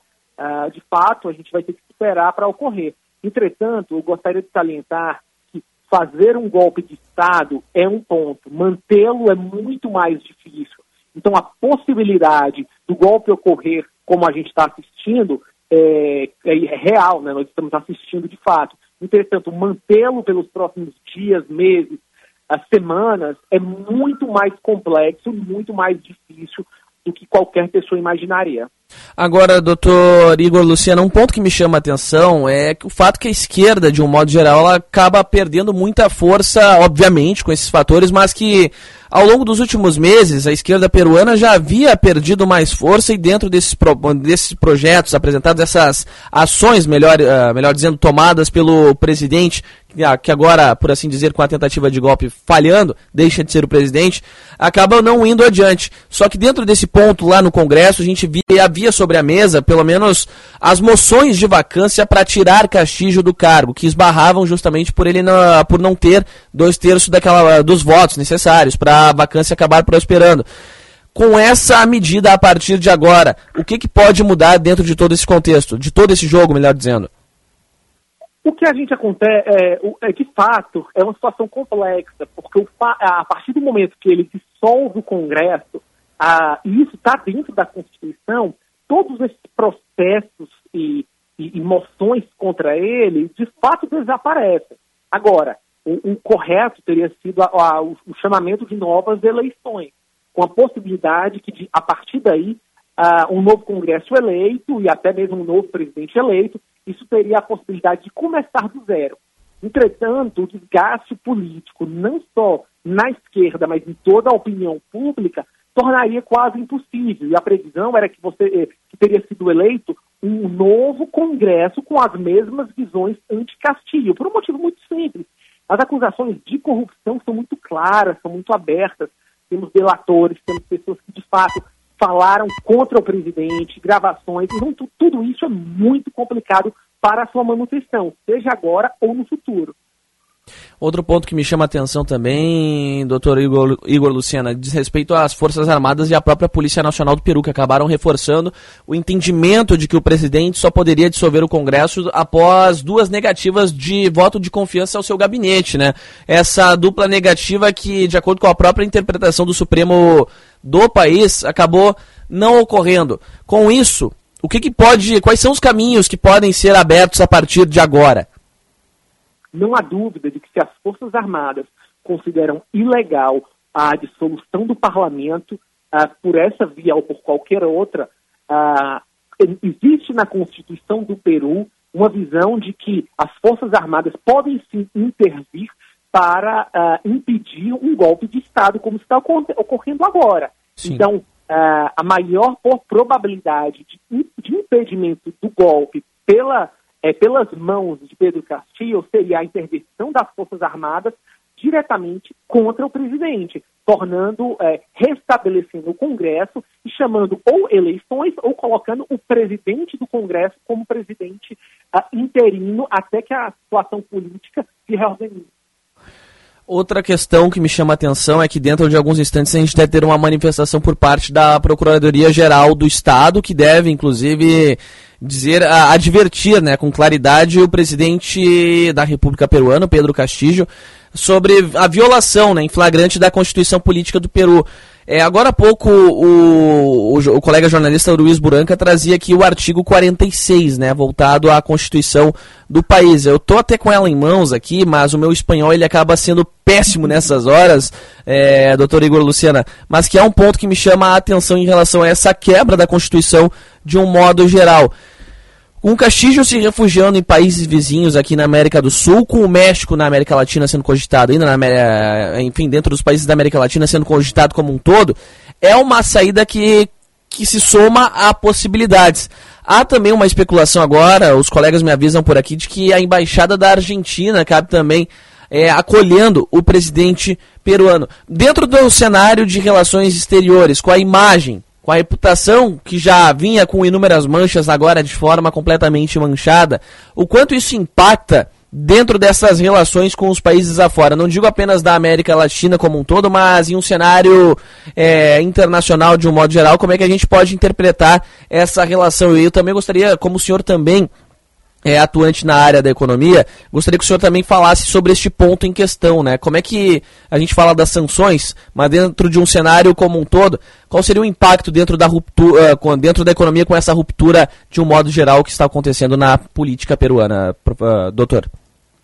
por um lado, se o presidente Castillo uh, fracassar no seu golpe de Estado e for refugiado numa embaixada, seja no México, na Argentina, na Venezuela ou em Cuba, a visão prática é que esses países terão uma, uma, uma relação muito negativa com o próximo governo do Peru. Uh, Pedro Castillo é acusado de diversos crimes, não só políticos, mas crimes comuns, ou seja, a sua uh, fuga e possivelmente a adoção em algum outro país da América, da América Latina criaria um clima de animosidade muito negativa, principalmente com o novo governo do Peru.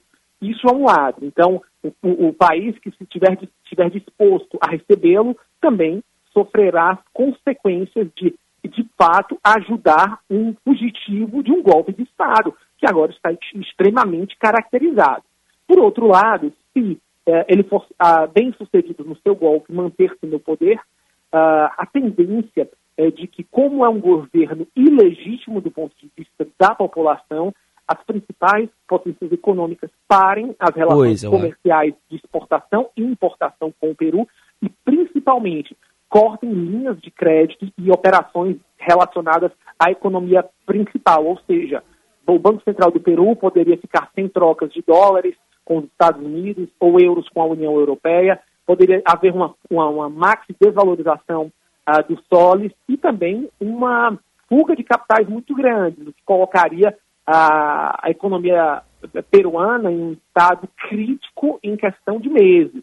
Então, independente do que aconteça agora, a situação é muito negativa para o presidente Castilho. Converso aqui na Rádio Bandeirantes com o doutor em Relações Internacionais, Igor Lucena. Agora, doutor, um outro ponto que me chama a atenção, o senhor trouxe ali, eu não posso deixar de lhe questionar. A gente está vendo o golpe em andamento de fato, mas pelo, pelo contexto, de modo geral, Castillo aparentemente não tem forças para sustentar esse golpe. O senhor também acredita que seja por esse caminho ou que há uma possibilidade de Castillo continuar com a manutenção deste golpe que está em andamento até então. O senhor acredita que seja viável essa situação?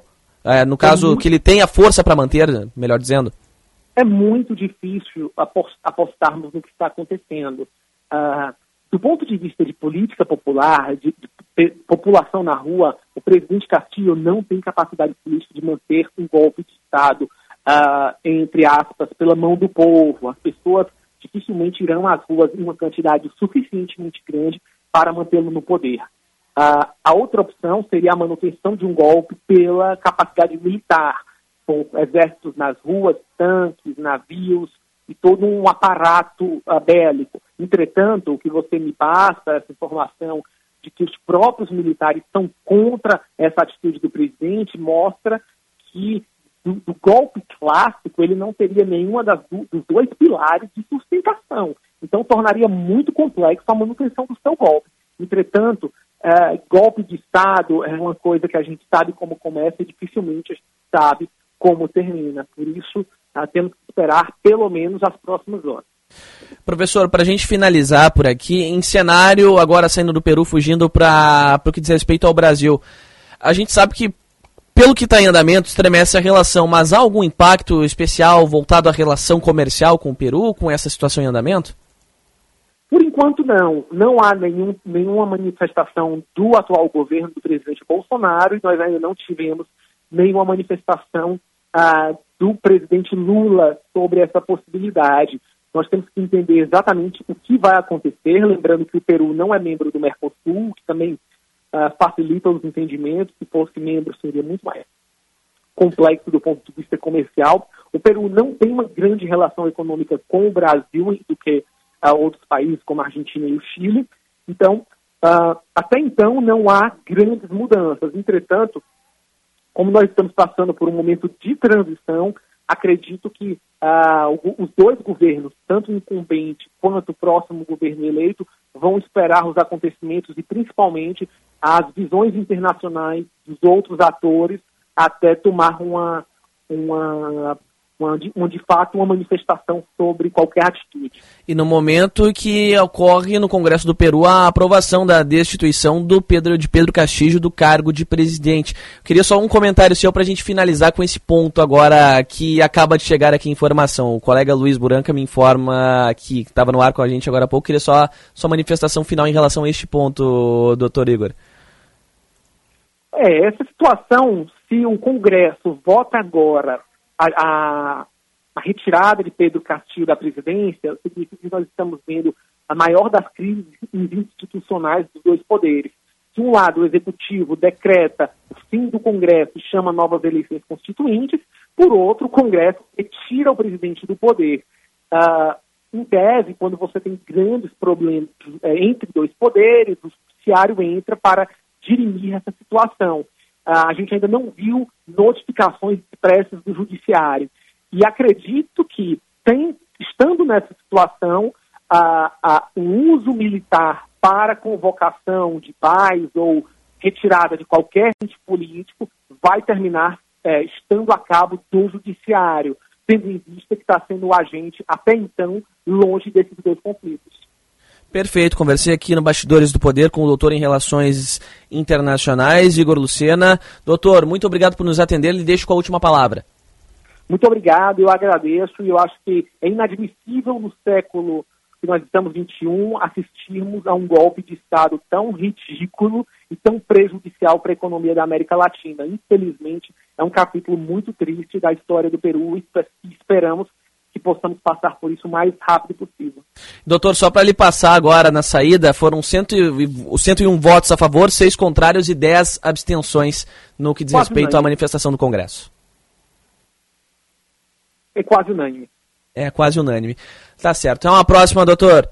Muito obrigado, um grande abraço. Grande abraço. Agora, 3 horas e 54 minutos. Esse assunto a gente vai acompanhando, claro, aqui na programação da Rádio Bandeirantes, fator aí que tomou o noticiário né, nacional e, claro, internacional também, repercussão muito grande. Conversamos aqui agora com o doutor Igor Lucena sobre o impacto nas relações exteriores, também no cenário econômico, claro, no dia a dia dos peruanos. Conversamos também com o colega jornalista Luiz Burranca sobre esta situação. Mas olha só, falando em situações à parte, olha só o Partido Liberal, Luiz Matoso Braga, fazendo uma boa ação, por assim dizer, depois de depois de tantos atos vergonhosos, olha aí, uma ação que corre em segredo de justiça. O partido de Bolsonaro vai à justiça, com perdão da redundância, para caçar o mandato de Sérgio Moro no Senado. Acionou Sérgio Moro na justiça na tentativa de caçar seu mandato de senador. O objetivo do PL é que a ação possa abrir uma brecha para se realizar uma nova eleição no Paraná e que Paulo Martins, candidato do partido que ficou em segundo lugar, possa ocupar uma vaga na casa. Ou seja, é a politicagem a seu pleno vapor. Mas, para derrubar o Moro, né? Situação à parte.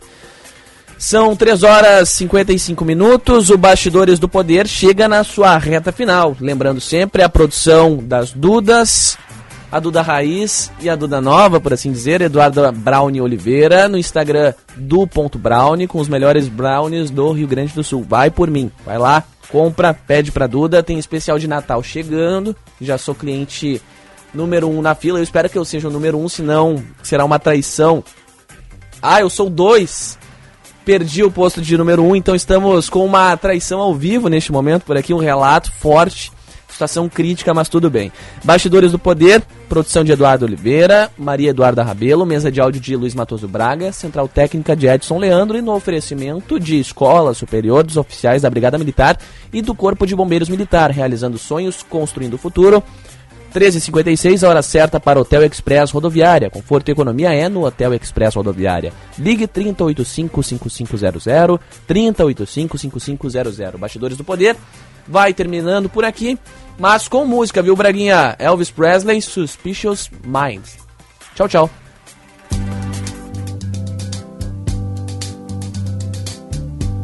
We're caught in a trap. I can't walk out. Because I love you too much, baby. Why can't you see what you're doing?